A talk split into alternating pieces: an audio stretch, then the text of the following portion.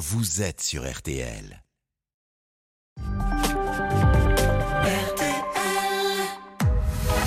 22h, minuit 30. Parlons-nous. Caroline Dublanche sur RTL.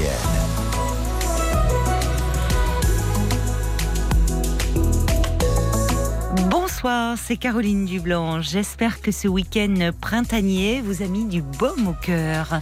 Très heureuse de vous retrouver pour une nouvelle semaine de dialogue, d'échange et de partage tous vos appels sont les bienvenus au standard euh, de Parlons-nous. C'est Sarah et Paul qui vont vous accueillir au 09 69 39 10 11 et vous guider jusqu'à l'antenne, bien sûr. Et c'est Marc Bisset à la réalisation euh, de l'émission. On a un peu chaud pour tout vous dire dans le studio. Même on, crève de chaud. C'est un sauna. Je sais pas, ils veulent nous faire maigrir, je pense, avant l'été. Et euh, on ne sait pas quoi enlever parce qu'on a des grandes vitres et où il y a des gens qui passe, donc on va essayer de rester sobre. Mais c'est vrai qu'il fait une chaleur de bête dans ce studio ce soir, on, peut le dire. Bon, que ça ne vous empêche pas, vous, euh, d'appeler 09 69 39 10 11, et puis aussi euh, de réagir pour nourrir et enrichir nos échanges à l'antenne. Vous pouvez nous écrire euh, au 64 900 code RTL, 35 centimes par message, ou encore nous laisser vos commentaires sur la page Facebook de l'émission RTL RTL-Parlons-nous.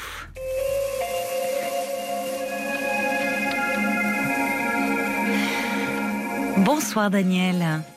Bonsoir Caroline. Bonsoir et bienvenue. Enchantée de faire votre connaissance euh, que je connais depuis très longtemps malgré tout. Ah bah écoutez moi aussi Daniel, je suis ravie. C'est une question très délicate que je voulais euh, passer. Oui. Euh, voilà, j'ai eu un, un, enfant. Oui. Euh, très bonheur. Et malheureusement, je ne sais pas comment dire à ma fille parce que j'ai pas fait ce qu'il fallait faire au départ. Je me suis mariée, mais bon, ben voilà quoi. Mais au bout de cette année, j'ai parti.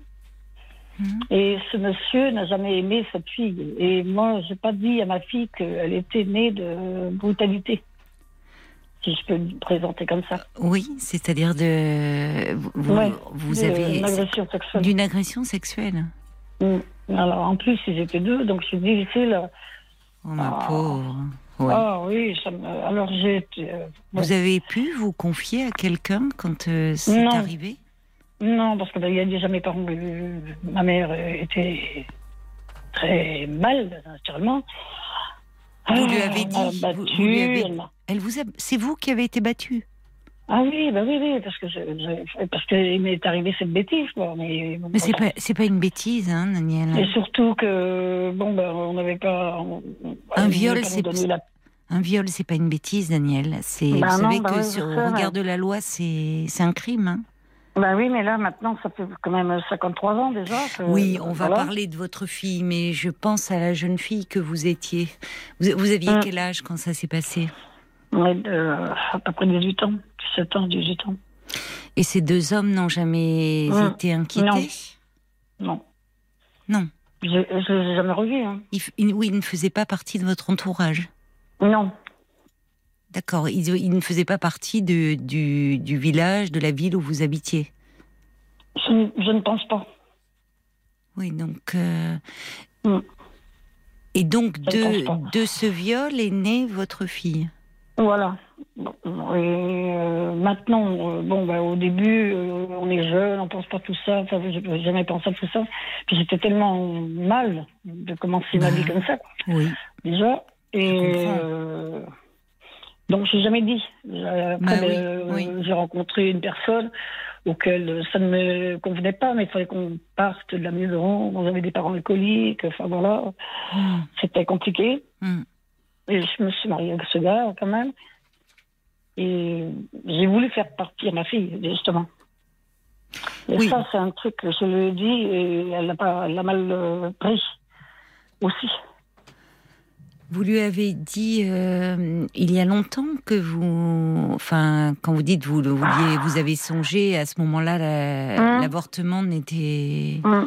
N'était pas autorisé, donc, mais vous avez cherché à effectivement, euh, euh, c'était le fruit d'un viol, donc, euh, comme vous dites, à la faire partir. Mais à quel moment lui avez-vous parlé de cela? Elle avait peut-être, oh, elle avait une quarantaine d'années. Et pourquoi? Jamais, jamais, parce que il y a, je pense à une de mes sœurs qui a dû dire, révéler des choses qui, auxquelles elle ne savait pas vraiment tout ce qui s'était passé, quoi. Donc une tante, une, une, sœur à vous aurait parlé à votre fille? Voilà. En plus que c'est, ça aurait été sa marraine, quoi. C'était sa marraine. Qu'est-ce que qu'est-ce qu'elle lui a dit à votre fille euh, bah, euh, des, trucs euh, insensés, quoi. Qui sont, qui sont pas réels. Du style? Alors maintenant, ben, ben du, du, style que c'était des, des Portugais, des trucs comme ça, alors que c'est faux. Mais donc, elle a révélé l'agression. Hum. Mais votre fille lui posait des questions à sa marraine? Ben, je, pense, je ne sais pas, je pas, ça j'ai jamais su, mais oh, je m'en veux, je m'en veux de, de, ne pas avoir fait le nécessaire au départ quand elle était petite. Quoi.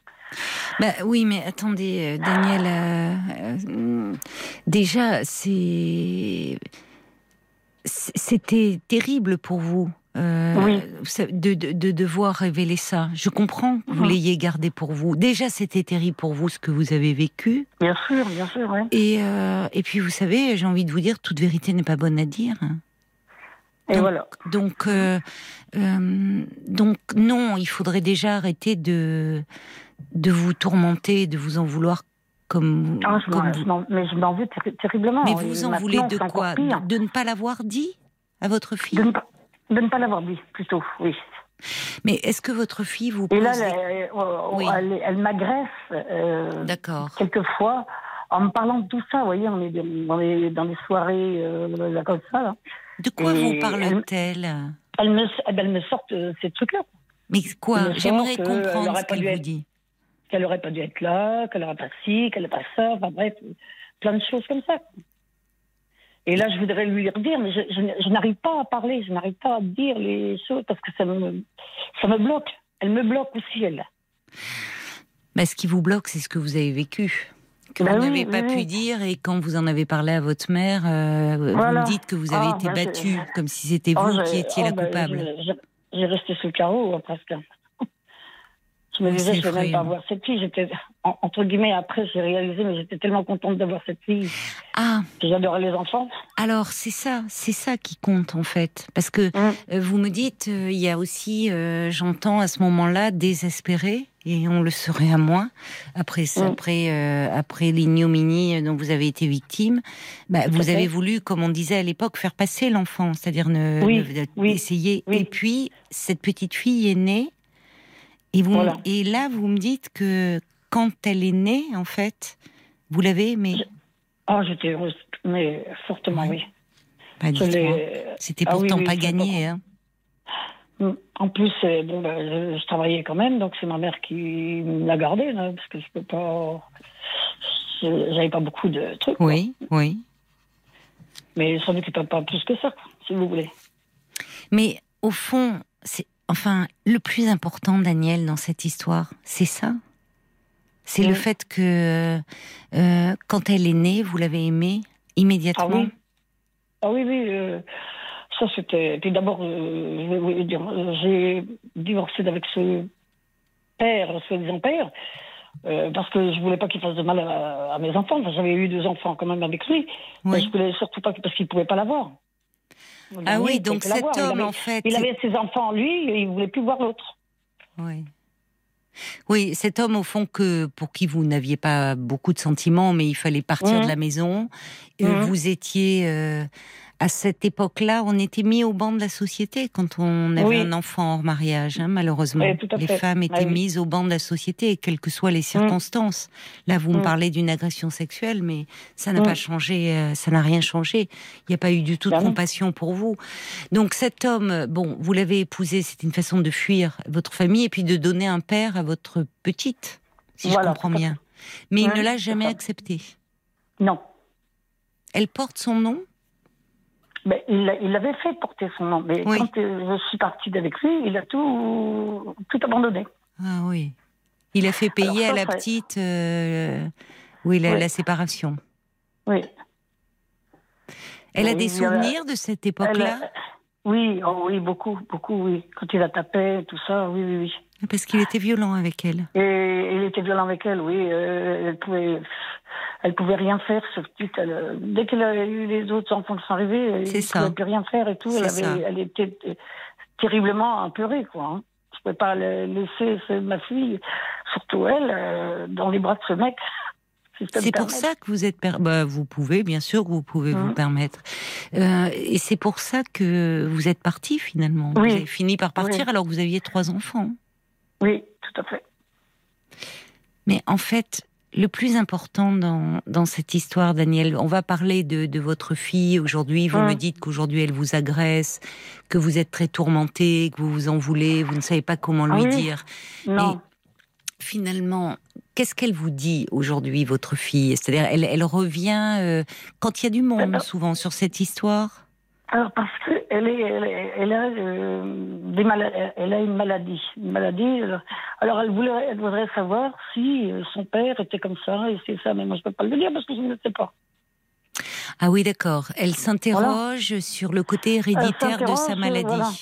Voilà, tout à fait. Qu'est-ce qu'elle sait? Parce que elle sait des choses euh, déjà, votre fille. Vous me dites Oui, que oui, elle, sait, elle sait, parce que j'en ai parlé. Bon, après, j'en ai parlé dans les moments de, de colère. Si vous voulez. voilà, c'est ça, c'est ça le Dans les problème. moments de colère, Oui. alors elle ne croit pas à ce que je lui dis, elle croit. Voilà. hein. Elle ne, c'est-à-dire qu'elle pense que vous ne voulez pas lui révéler la vérité sur son père, Voilà, que c'est volontaire de votre part et elle vous en veut de cela. tout à fait. Mais euh, votre sœur qui lui parle là en disant c'était des Portugais d'ailleurs je vois pas elle, qu'est-ce qu'elle lui dit autour de ça? Parce que déjà elle lui parle pas d'un homme elle lui parle de deux oui, et, justement, je- j'essaye de savoir auprès de ma fille ce qu'elle avait pu lui dire, mais elle ne veut pas m'en parler. et vous ne pouvez pas demander à votre sœur ce que non, votre- bon, non, elle ne me le dira pas de toute façon. Elle elle ne me le dira pas, non. votre sœur est- Oh, est, au courant de ce qui vous est arrivé? Ah oui, oui, oui. oui Ah bah oui, euh, parce que c'est la première hein, euh, dans, dans tout ça. Donc, euh, elle, elle avait déjà un ami ou euh, que voilà. voyez. Est-ce Elle- qu'elle a manifesté de la tendresse vis-à-vis de vous de... Enfin, est-ce qu'elle était extrêmement peinée pour vous quand elle a appris ce, ce qui vous était arrivé? Non, pas spécialement. Pas spécialement? Non. Parce qu'on se Non, demande. je crois qu'elle elle m'a tiré même plus dans le dos qu'autrement, vous voyez. Oui, finalement, vous n'avez trouvé aucun Quand elle a soutien. commencé à, à grandir, la petite, Oui. euh, je pense qu'elle a dû parler des choses que qu'elle n'a pas osé m'en parler, la, la gamine. Oui, vous pensez que votre fille a peut-être posé des questions à votre sœur, Ouais. sa marraine, qu'elle n'osait pas vous poser à vous. Ouais, tout à fait. Parce que quand vous vous êtes séparé de, de votre mari là et qu'il a Hein fait des démarches pour que donc votre Hein fille aînée ne porte plus son nom, je ne sais pas Hein quel âge elle avait à cette époque, mais forcément là, Ah, elle avait, elle avait 6-7 ans. oui c'est petit encore, mais enfin à l'école, euh, elle a bien vu qu'à un moment euh, c'était plus, elle a repris Oui. votre nom de jeune fille, donc ça interroge un enfant ça. Et voilà, voilà. Alors que c'est, je ne sais pas, vous avez, vous avez deux autres enfants, euh, filles, garçons, J'ai fille garçon, ouais. filles et garçons. Eux Mm. continuaient à porter le nom de leur père, évidemment. Eh ben, alors, donc, oui, parce qu'il y, euh, il y, en a- il y en a deux, donc, du nom du père, que j'ai marié en premier, et après, il y en a un autre où je me suis remariée, et qui porte le nom qu'on a actuellement. Ah, vous vous êtes. Mais elle, elle porte toujours le nom. Oui, votre nom de jeune fille. hein. D'accord. D'accord. Vous savez, déjà, euh, moi, je, quand je vous écoute, Daniel, et que j'entends euh, bah, à quel point, euh, finalement, cette histoire vous hante des années Ah après, oui. à travers, aujourd'hui, l'agressivité de votre fille, mais qui masque chez elle une souffrance. comme, comme pour vous. Oui, oui, comme pour vous. Et on se dit, en fait, il faudrait déjà que, que pour vous, vous ayez beaucoup plus de, comment dire, de compassion, de douceur pour vous-même, pour la jeune fille que vous étiez. Parce que dans l'histoire, dans l'histoire, vous, euh, vous avez vécu quelque chose de terrible. J'ai vécu quelque chose de terrible et puis je, euh, je n'arrive pas à comment dire j'ai tellement aimé cette gamine quand même, malgré tout. Mais c'est ça, mais en fait, mais mais mais pour moi, ça me ça me semblait pas euh, autrement. Bon, oui, c'est ça, c'est c'est dire, c'est là où je vous trouve merveilleuse, c'est mm. que quand cet euh, enfant est né, vous l'avez aimé. Ah oui, oui, oui. Vous auriez pu la rejeter. Vous auriez pu la rejeter parce que non, euh, je pas. mais parce que vous avez en vous, mais parce que vous avez en vous une une dimension maternelle euh, incroyable, ah oui. incroyable. Oui, oui, oh oui. J'ai fait tout ce que j'ai pu pour elle, tout ça. Non, non. Mais vous savez, Daniel, je crois qu'en fait, il y a un malentendu et que votre fille, euh, ce qu'elle a besoin d'entendre, c'est c'est ce que vous me dites là et que malheureusement euh, on se parle sous l'effet de la colère. Euh, et, sous l'effet de la colère, elle a entendu euh, je ne voulais pas de toi. Enfin, mais c'est pas d'elle dont vous, ne la connaissiez pas à ce moment-là. L'enfant que vous portiez en vous vous renvoyait à cette violence subie. Mais quand elle est née, là, là, vous ne pensiez plus à ces deux types. Il y avait plus qu'elle et vous. Mm. Et ça, et ça, il y a une capacité d'amour, euh, bah, vous savez que que beaucoup n'auraient pas, j'irais, mhm. dans un tel contexte.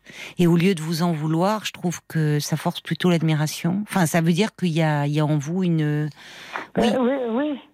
Je sais que j'ai fait, j'ai fait la bêtise de ne pas lui, euh, dire ça comme ça, mais moi, mais il est toujours possible, Daniel, Daniel, il est toujours possible d'en parler. Je crois qu'en fait, si votre fille se montre aussi agressive aujourd'hui, c'est que euh, elle croit à tort que euh, elle, euh, que qu'au fond vous l'avez, vous, vous, détenez un secret sur elle que vous ne voulez pas lui dire, comme pour garder un pouvoir sur elle, alors qu'en fait ce secret c'était pour la protéger il y a parfois des, on le dit, des, de pieux mensonges.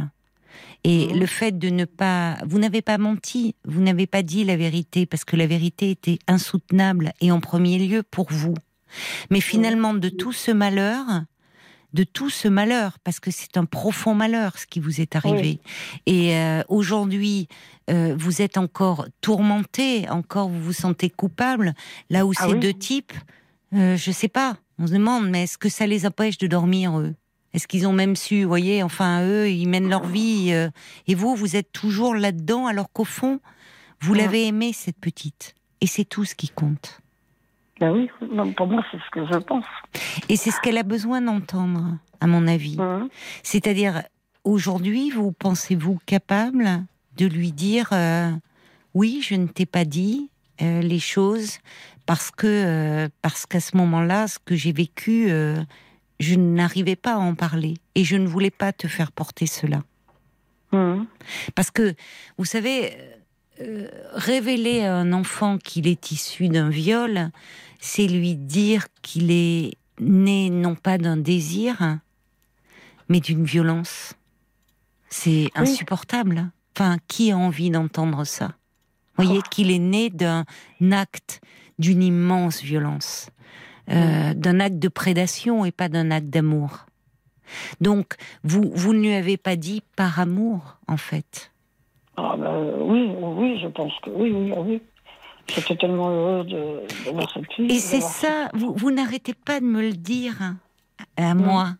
Et, et c'est ça qui est, euh, c'est c'est cette euh, force qu'il y a en vous qui est, franchement, qui force le respect. Hein qui force le mhm. respect parce que euh, cette petite, euh, bien qu'évidemment elle n'était absolument pas responsable, mais vous auriez pu la rejeter. Vous aviez toutes les raisons du monde de la rejeter. Et vous l'avez aimée. Et en fait, ce, ce qu'elle a besoin de savoir aujourd'hui, c'est que même si les conditions de sa naissance ont été terribles et quelque chose qui n'a pas été, évidemment, qui a été euh, un, un rapport sous contrainte, votre mmh. désir a été plus fort que tout. Et que quand elle est venue au monde, vous le dites, Dites-le avec vos mots. Vous l'avez aimé plus que tout. Ah oui, mais je, et je lui dis, je lui dis tout le temps, même encore maintenant, mais il me dit, mais c'est pas possible qu'elle me fait. Voilà. Oui, parce que les paroles, euh, on en parle euh, souvent, il y a des paroles comme ça euh, malheureuses. qui sortent ou Mm. des femmes Oui. qui ont voulu pendant leur grossesse ou qui ont songé l'interrompre. Euh, et encore une fois, je veux dire, personne ne peut vous accabler de quoi que ce soit au Bah, vu de ce que vous avez subi. Mm. Euh, mais parfois, dans des circonstances euh, pas aussi violentes, Ah, très- des femmes ne se sentent pas prêtes à devenir mères. Et puis, il n'y avait pas Mhm. l'IVG et, et bon, ont été contraintes d'aller au bout de leur grossesse. Mais même si pendant la grossesse, cet enfant, elle voulait s'en défaire, lorsque l'enfant vient au monde, il peut y avoir euh, de l'amour qui naît, un lien d'attachement qui se construit. C'est tout ce qui compte. C'est pour ça, ce qui est terrible parfois, c'est sur le coup de la colère, d'aller dire ça à un enfant. Parce que c'est vrai Mm. que, et je le dis pas pour vous, vraiment, donc je le dis pas pour vous, Daniel, je le dis euh, parce que c'est des choses que l'on entend encore aujourd'hui. Et c'est vrai que ce sont des paroles, euh, c'est comme si dire à, à quelqu'un qui est là, euh, tu n'aurais pas dû vivre en fait. Et votre fille, elle est restée sur ces paroles-là. Mais il est possible de, les, de reprendre avec elle un jour où, où, où peut-être, peut-être si vous avez du mal à lui parler, est-ce que vous seriez plus à l'aise euh, en lui écrivant? C'est ce que j'avais pensé. Vous avez pensé à lui faire une lettre? Oui. Qu'est-ce que vous aimeriez lui dire dans cette lettre? Ben, de lui dire que de toute façon, euh, quoi quoi qu'il était en, soi d'elle, que je l'ai toujours euh, aimé. J'ai Oui. toujours. euh, ouais, oui, j'ai. Vous hein. L'avez aimé et protégé. Et Et, et protégé, doublement. Doublement parce que euh, déjà, vous me dites, quand elle est venue au monde, vous l'avez aimée plus que tout. Oui. Et quand vous vous êtes marié à cet homme pour fuir votre famille, euh, où vous me dites parents alcooliques, euh, cette vrai. mère euh, aussi d'une grande violence qui vous a laissé sur le sol quand vous lui avez annoncé l'agression dont vous avez été victime. Et dans tout ce, dans tout ce malheur, vous, ben vous êtes pleine d'amour. Et on se demande comme ça, où est-ce que vous avez pu trouver finalement pour euh, cet amour-là? Qui vous a aimé, vous, pour que vous puissiez en donner à votre tour? Parce que euh, j'ai pas beaucoup reçu, moi, personnellement, d'amour avec ma, avec ma mère. Non, je l'entends, oui. Mm. Ben, oui. Mais Alors, auprès de qui vous avez pas pu voulu faire, refaire la même chose, euh, non.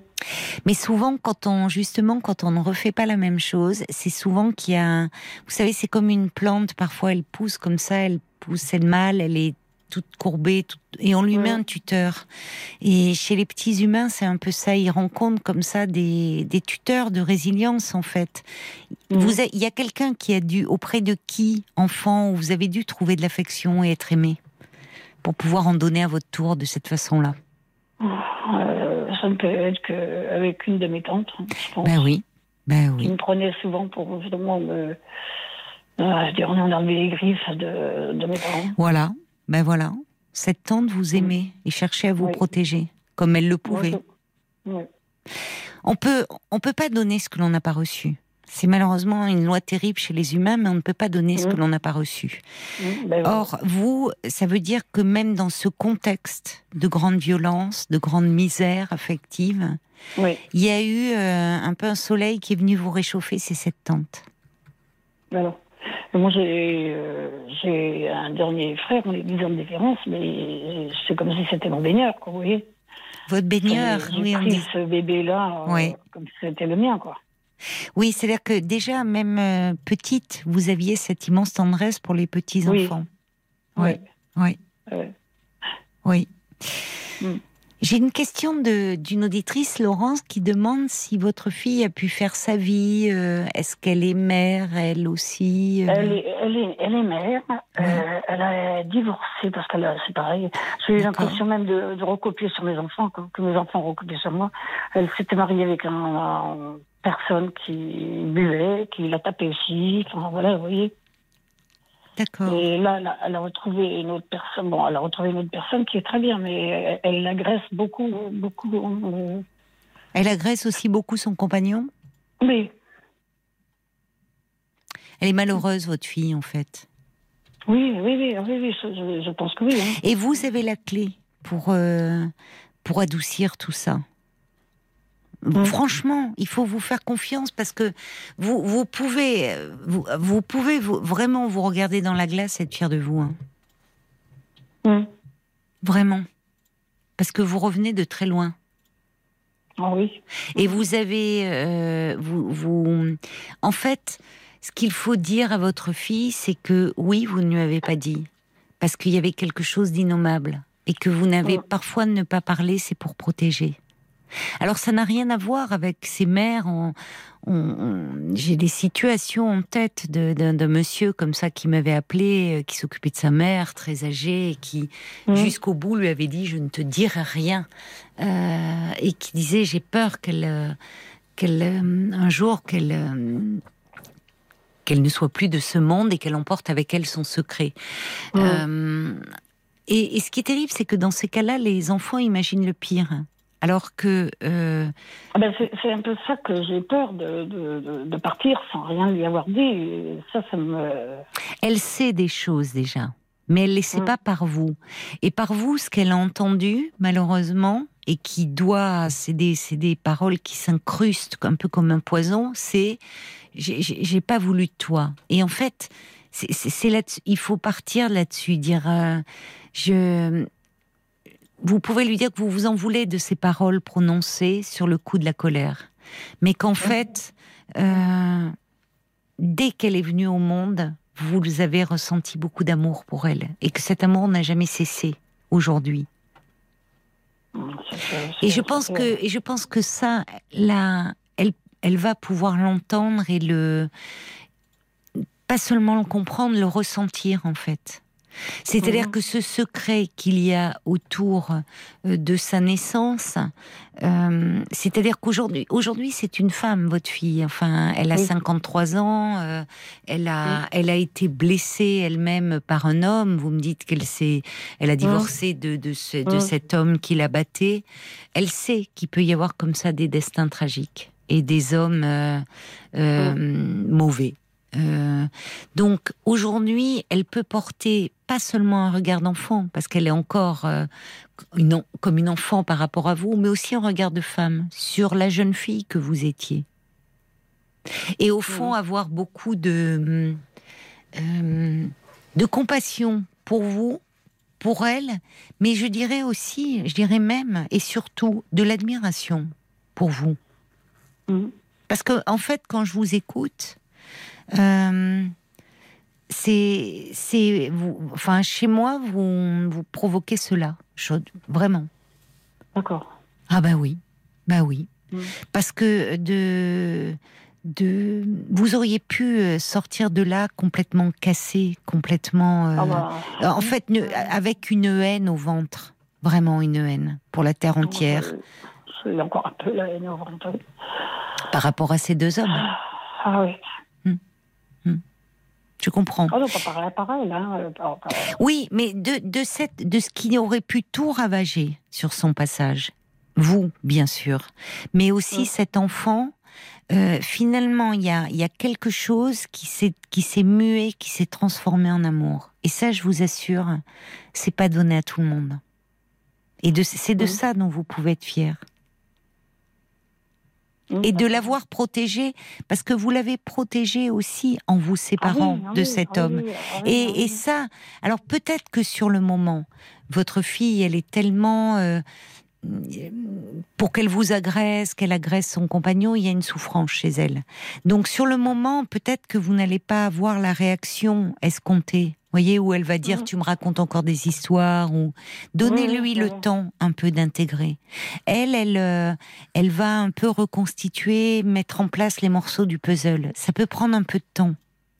Mhm. Mais euh, même si elle est agressive avec vous, euh, ne comment dire Essayez de, je sais que c'est dur, mais de prendre un peu de la distance en, en vous considérant vous avec vraiment encore une fois beaucoup de tendresse pour la jeune fille que vous aviez été. Et je pense qu'elle à son tour pourra le le ressentir ça et de se dire au fond ma mère qui a vécu quelque chose de terrible, elle m'a aimé. Et ça qu'elle n'en doute jamais. Ah oui. mmh. C'est ce qui compte. Vous savez, au-delà de, de, des conditions de sa venue au monde, ce qui compte, c'est le lien qu'elle a créé avec vous. Donc évidemment que c'est toujours bouleversant d'apprendre ce qui est à l'origine de notre venue au monde, et encore Mm, plus quand mm. on se dit que au lieu d'un acte d'amour, c'est un acte d'une violence inouïe. Mais Ah oui vous avez su le transformer. Oui. Et au fond, elle a réussi à se construire. Alors, elle est allée, c'est peut-être pas anodin au vu de son histoire, dans son histoire d'amour précédente vers un homme qui lui voulait du mal. Vous savez, il y a quelque chose qui a pu se répéter à son insu d'un scénario tragique. Mais elle a Bah, trouvé la force. Oui, mais elle a trouvé la force d'en sortir. Elle Ah n'est oui, plus une vrai. femme battue aujourd'hui. Non. Oh, pas du tout. Elle est très. bah, elle pourrait être heureuse. Euh, voilà, quoi. Il y a toujours ce truc-là. Oui, il y a ce truc-là, comme vous dites. Mm. Mais vous, je, je pense finalement que le fait de pouvoir lui dire ou lui écrire, lui parler de votre histoire, ça va hum, être un soulagement déjà pour vous. Ah, Parce c'est- que ça, il y a- y a trop longtemps que vous portez euh, Oh, cela. oui, là, là. Ça me, ça me rend malade, quelque part. Ça vous rend malade Mm. Qu'est-ce qui vous rend malade finalement le plus? Bah, de, de ne pas avoir euh, fait le nécessaire au départ. Mais vous, justement, soyez, soyez plus tendre, euh, Daniel, avec vous. Vous ne pouviez pas. Vous ne pouviez pas en parler. Parce que d'abord, c'est quelque chose qui vous a fait un mal fou à vous. Voyez? Ah oui, Et- ça sûr. et, et ne pas parler, c'est vous qui auriez eu besoin à ce moment-là euh, d'être consolé. Mm. C'est vrai. Vous, vous auriez eu besoin d'être consolé. Et au lieu de ça, vous êtes, oui. Et au lieu de ça, euh, on vous a roué de coups. Mm. Et on vous a roué de coups physiquement et moralement. Ah oui. Donc il fallait déjà vous remettre de cela. Mais finalement, cette petite fille, elle vous a donné la force de tenir Mhm. Aussi. C'est ça aussi que vous pouvez lui dire. Ouais. Mais je vais essayer de faire ça. Mais moi, je pense que vous avez, au vu de votre parcours, de votre histoire avec votre fille, euh, je pense que, que vous en êtes tout à fait capable. oh, euh, oui, oui, oui. Mm. Il faut déjà, en fait, euh, comment dire, j'allais dire vous pardonner à vous-même. En fait, vous n'avez rien à vous faire pardonner. Vous, vous auriez eu besoin d'être consolé avant tout. Et euh, vous n'avez rien à. Et, et encore une fois, si, si- votre fille pourrait très bien entendre si si vous lui dites, je ne pouvais pas, je ne- ne pas parler, c'était te protéger. Mais c'est ce que j'ai essayé de lui faire comprendre, de lui dire en fait. Bon. Comment? C'est ce que j'ai essayé de lui faire comprendre. Dites-moi, parce que les mots comptent dans ces cas-là. Comment avez-vous essayé de lui faire comprendre? Qu'est-ce que vous lui avez dit? Je lui, dis- ben, je lui ai dit euh, textuellement ce que vous venez de dire, que bon, bah, elle, est, née- elle, est, elle est née de, de ce truc-là et que c'est- pas bien. Quoi. Vous voyez, c'est pas du tout la même chose. Vous dites, elle est née de ce truc-là. Tout à l'heure, vous m'aviez dit bêtise. Ça s'appelle un viol. Oui, oui, oui. C'est dur, hein C'est mais Mm. c'est important de mettre des mots. Mm. Vous savez, euh, même si c'est dur à dire, euh, c'est ni une bêtise et c'est pas ce truc-là. C'est un viol et au regard de la loi, le viol c'est un crime. C'est vrai.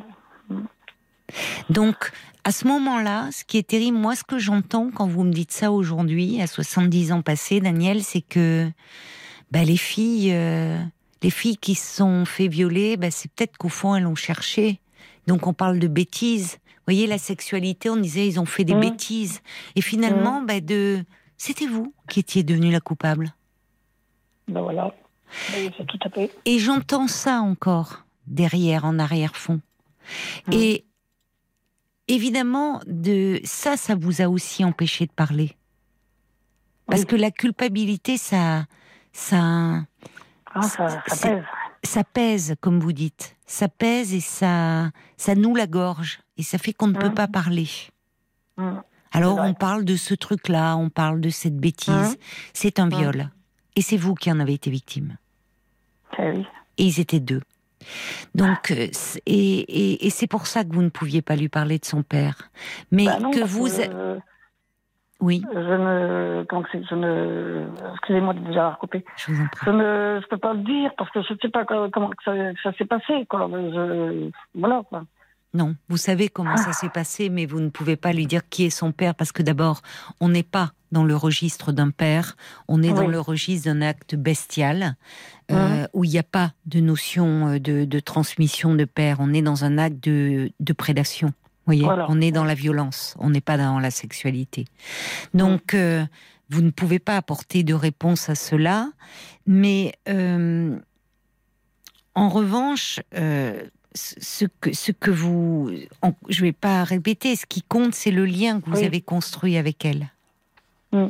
Et votre fille, aujourd'hui, même s'il va falloir lui laisser le temps de digérer ça, elle comprendra et je pense qu'elle elle aura à son tour beaucoup de compassion pour sa maman. Mm. Oui, pour la jeune Ouais. fille de 18 ans que vous étiez. Ouais. Ah. Et je que. un peu. Ah oui, mais je pense d'ailleurs, je reçois un message, il y a quelqu'un, un, un SMS qui dit il n'y a pas une once de haine, de colère quand on entend Daniel, même si probablement elle en a pour ses agresseurs. On n'entend que son amour pour sa fille et franchement, quelle force. Vous voyez, c'est ce qui revient. C'est Mhm. euh, aussi euh, ce que dit Jacques, qui dit vous avez une très grande force en vous. Vous n'en avez pas conscience, mais vous avez une très grande force. Et vous n'avez pas à vous reprocher quoi que ce soit. Non seulement vous n'avez pas à vous reprocher quoi que ce soit, mais vous pouvez être fier de vous. Merci pour les auditeurs. de- Mais oui. Mais oui, mais c'est c'est ce qu'on ressent en vous écoutant, Daniel. Je vois Ouais. Paul aussi qui euh, euh, a les yeux rivés sur les messages Facebook que nous laissent d'autres auditeurs et je vous propose que vous les écoutiez. Tout à l'heure, Caroline parlait d'admiration à votre égard. Ah oui. Euh, de l'admiration dans les messages, il y en a. Il y a aussi beaucoup de tendresse. Il y a Oui. Domino qui écrit quelle force de l'avoir aimé cet enfant. C'est cela le principal. Votre fille s'interroge. C'est le cycle de la vie. C'est votre vérité le plus important. Il y a Isabelle aussi qui vous souhaite bon courage, beaucoup d'amitié à Daniel, qui semble si équilibrée, si douce malgré ses Oui. malheurs. Oui. Une mère qui pense encore au bonheur de sa fille avant le sien. Il y a Anne qui dit euh, que votre témoignage est plein d'amour, si beau à travers toutes les souffrances que vous avez vécues et les explications de Caroline importantes pour comprendre. On entend tellement que ce n'est pas juste pour susciter un retournement chez votre fille, tous ces questionnements. Non. Alors, Anne propose peut-être de faire écouter à votre fille le podcast. Je ne sais pas si ce serait forcément une bonne solution, mais euh, Mm. voilà. Ouais. Je sais pas ce que vous en pensez. Il y avait Philippe aussi qui était sur la route, qui n'a pas pu s'arrêter, qui euh, qui disait peut-être que Daniel pourrait faire écouter le témoignage, pas d'emblée, j'ai envie de dire, pas d'emblée. Je pense, Ouais, euh, ce qui compte, ce sont vos mots à vous. Voyez? Alors, Oui, elle vous est que- oui, vous Oui. avez raison. Peut-être que vous entendant, euh, voilà. pas d'emblée. Je me permets de vous dire ça. Pas parce que hum, elle a besoin que vous vous adressiez à elle d'une façon ou d'une autre, soit je, pense. oralement, soit à travers une lettre, une lettre qui appellera des questions.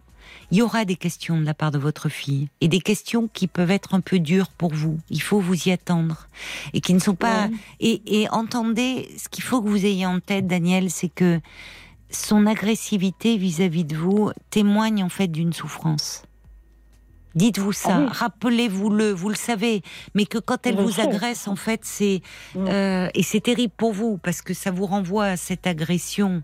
Eh oui, Euh, mais et donc c'est profondément injuste. Mais elle le fait pas contre vous. Elle le fait parce qu'au fond elle est malheureuse et qu'elle a Mm. besoin d'être apaisée. Et je pense que vous pouvez trouver les mots pour l'apaiser. Et vous aussi, ça va pouvoir vous libérer.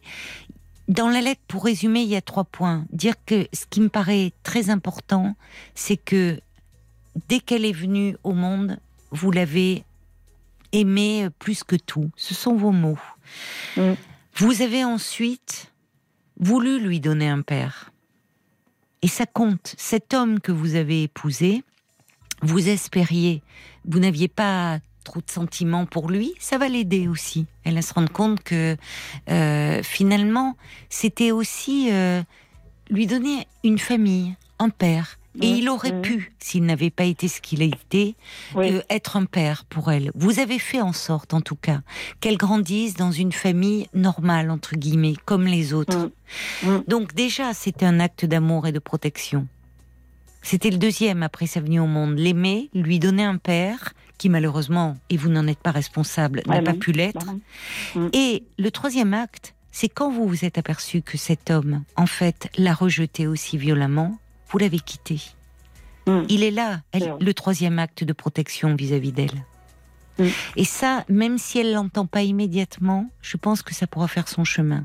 Alors peut-être que dans un second temps, vous verrez, moi je ne me positionne pas là-dessus, peut-être dire euh, je ne savais pas comment faire, j'ai appelé, euh, vous pouvez dire que vous m'avez appelé parce que je suis mmh. psychologue et mmh. que vous vous demandiez finalement comment trouver les mots pour lui dire parce que vous aviez peur à nouveau d'être maladroite ou de la blesser. Oui, c'est tout à fait ça. C'est Caroline, c'est comme ça. J'ai dit, je vais essayer d'appeler pour essayer de m'apaiser, de savoir comment je peux faire. Voilà.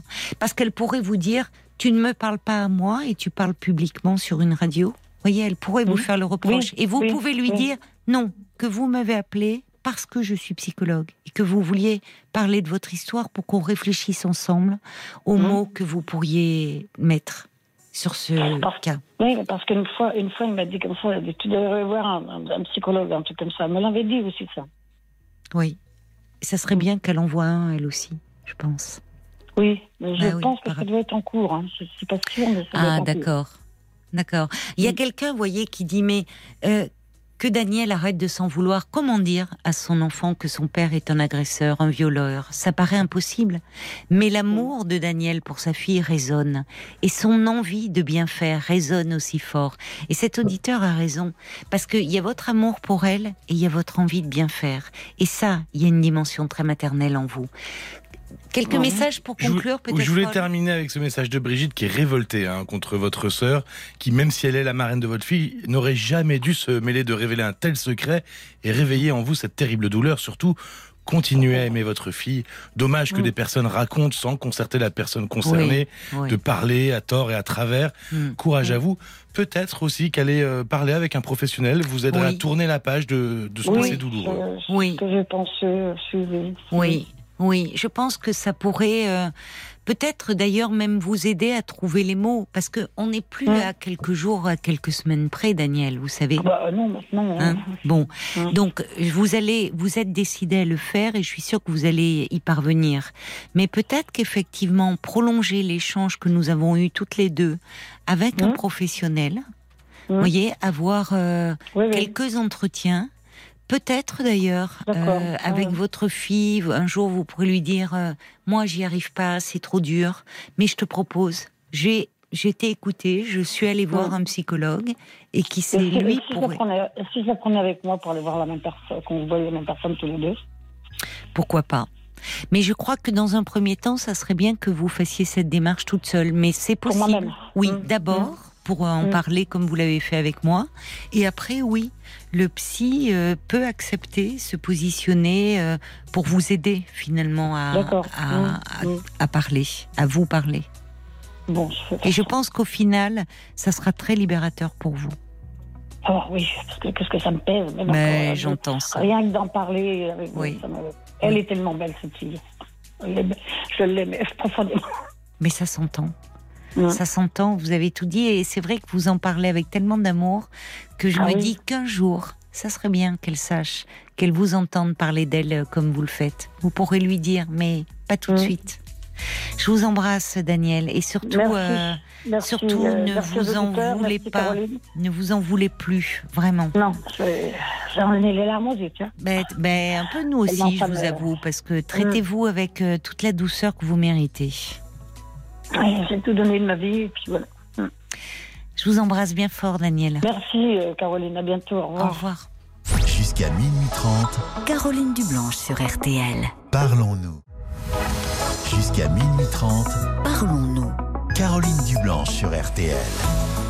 Encore des messages qui sont arrivés euh, pour euh, Daniel, pour dire à quel point vous avez été ému, frappé par euh, sa dignité, euh, sa dignité, son courage et la force euh, qu'elle avait. Mais je pense vraiment, Daniel, que ça serait une bonne chose que vous alliez parler à un psychologue de votre histoire, vous donner le temps, peut-être pour trouver les mots. Et peut-être qu'il pourrait vous recevoir avec votre fille. Je pense que c'est une bonne idée, voyez, pour que vous puissiez vous sentir soutenu et trouver les mots pour lui parler. Bonsoir Pedro. Bonsoir Caroline. Bonsoir et bienvenue. Bonsoir, merci. Alors, de quoi voulez-vous me parler ce soir? euh, Un peu de ma, ma, vie actuelle qui est assez compliquée. Euh, je n'ai pas de travail. Euh, le problème, je, je, je, suis un peu en porte-à-faux parce que je suis suivi en psychiatrie. D'accord. Et euh, j'ai donc j'ai fait euh, j'ai travaillé dans le transport. J'aimerais bien retravailler dans le transport. oui. Bon là j'ai eu un, un moment de passage à vide au niveau travail. Vous avez été hospitalisé là récemment? Oui. Oui. Oui oui. Oh, plus, d'une fois. Plus d'une fois. Oui. Et euh, vous êtes bien prise en charge donc. Oui, j'ai un bon un bon psy. Un bon psychiatre, d'accord. Oui. Et bon, en ce moment, c'est assez dur parce que je vois que toutes les portes se referment sur euh, sur moi parce que bon, j'ai des problèmes euh, des problèmes depuis X années. Et oui. en, fait, quand je dis que je suis passé en psychiatrie, je suis je suis travaillé je travaillais dans le transport. Alors je cherche un peu dans le transport. D'accord. Et quand je dis que je suis un peu en porte-à-faux parce que je dis que je suis suivi en psychiatrie, on va me dire non. Mais il faut pas le dire. Et s'il y a, ce qu'il y a, si je le dis qu'il y a un problème qui se passe, est-ce qu'ils nous l'avaient pas, ils vont dire, ils nous l'avaient pas dit. Non, enfin, vous en avez parlé à votre psychiatre de cela? Euh, On n'est pas encore touché. Euh, alors c'est important que vous lui en parliez à votre psychiatre pour qu'il vous, enfin, vous dise un peu, il vous connaît, ce qu'il en pense. Il faut voir peut-être par rapport au traitement qu'il vous prescrit, euh, si c'est compatible actuellement, je veux dire, avec la conduite aussi, mhm. parce qu'il y a des traitements qui, euh, euh, qui ne sont pas toujours compatibles avec le fait de conduire. Donc, dans une entreprise de transport, bon, là vraiment en anticipant très loin, si vous aviez un accident causant des dommages, voyez, on pourrait dire. Mais vous savez, beaucoup de gens qui sont euh, bah, qui sont employés euh, dans une entreprise, et je ne parle pas de, transport, mais ne vont pas dire euh, à leurs employeurs lors d'un entretien de recrutement qu'ils sont sous antidépresseurs, sous anxiolytiques, ou vous voyez, ça fait partie. Enfin, c'est du secret médical. Hein. Ouais, parce que bon, j'ai pas pour habitude de mentir sur mon état et. je m'en cache pas et je m'en cache plus même d'ailleurs parce que ça, ça, me suit depuis des années. Vous avez raison, c'est pas honteux d'être suivi en psychiatrie et d'avoir une souffrance, des troubles psychiatriques. Mais en revanche, et ça, ça serait bien que vous en parliez avec votre psychiatre. Euh, vous avez raison de ne pas vous en cacher, ce n'est pas honteux. Mais dans un entretien de recrutement, c'est pas ce qu'on va mettre en avant. Mmh. Vous voyez? Parce que pour un employeur, évidemment, il va être plus réticent. C'est-à-dire, va dire ah, est-ce que c'est quelqu'un de fiable? Euh, Bon. Dans, dans, un entretien de recrutement, ce qui est compliqué, c'est qu'il faut savoir se vendre. J'aime pas ce terme, mais ça correspond à une réalité. Et c'est pour ça que bah, c'est compliqué pour beaucoup de gens. Ouais. Et puis, puis bon, ça là, ça me met dans des états et ça me rappelle, ça me fait revivre des choses que j'ai vécues de rejet Qu'est-ce qui vous met dans des états comme ça? C'est de songer à quoi? Euh, C'est des choses que, que j'ai vécues. Oui. Bah, le rejet, je l'ai depuis toujours, quoi. Enfin, j'ai été rejeté beaucoup. En fait, oui. c'est dur d'en parler comme ça. Euh, je voudrais parce que c'est un truc que je voudrais mettre carré parce que j'ai un garçon et je voudrais je voudrais lui en parler un jour mais lui mettre par écrit que j'écris quand même. Je, Quel âge il a, votre fils? Oh, il a 22 ans. Qu'est-ce que vous voudriez lui mettre par écrit? Parler de, de vos situations où vous avez été rejeté? Rejeté, et puis pas que rejeté, euh, parce que j'étais abusé étant gamin. Je, je, de, j'ai passé les détails là parce que bon, il n'y a pas Oui. que moi à la radio. Et euh, on abusait de moi. Enfin, bon, il y a eu des choses comme ça. et y a eu des Dans des le cercle qui- familial Alors, il y a, il y a, en fait, dans le cercle familial, ils ont été maladroits. Hmm. Du moins mon père, ma mère un petit peu, mais euh, mais après, c'était pas dans le cercle familial les abus, c'était euh, l'entourage du village. On était dans un village. euh, c'est bon, un village dans un village où tout le monde connaissait tout le monde et et j'ai eu que, enfin bon.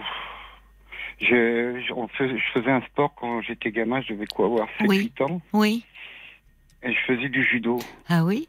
C'est bien le judo, mais en principe, Et- oui. Là, ce qu'il y a, c'est que ce qui s'est passé, euh, c'est que lors d'un tournoi, j'ai été battu par une fille. Hmm.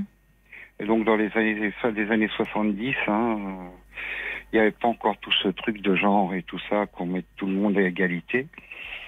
Et euh, ah, il s'est fait battre par une fille. Et puis j'ai eu le droit à ça, mais alors pendant des mois. Qui Euh, mon- disait ça Mon père déjà, mon père, Ah oui. le premier, ah, il s'est fait battre par une fille, ah, il s'est fait Oui. battre par une fille. C'était l'objet de Puis moquerie. moi- Hmm. Et puis moi, étant l'aîné, euh, il me disait qu'il fallait que je montre l'exemple. Enfin bon. euh, Ouais. euh, et ce qu'il y a, ce qui s'est passé, c'est qu'au judo, euh, tout le monde a profité de moi et les entraîneurs, ils étaient trois. Ils m'ont pris dans les vestiaires et il fallait que je leur fasse des trucs. euh, ils me disent que les filles, fallait que voilà, quoi, les filles faisaient comme ça. Bon, on va marquer une Ah. petite pause. hein. Bienvenue.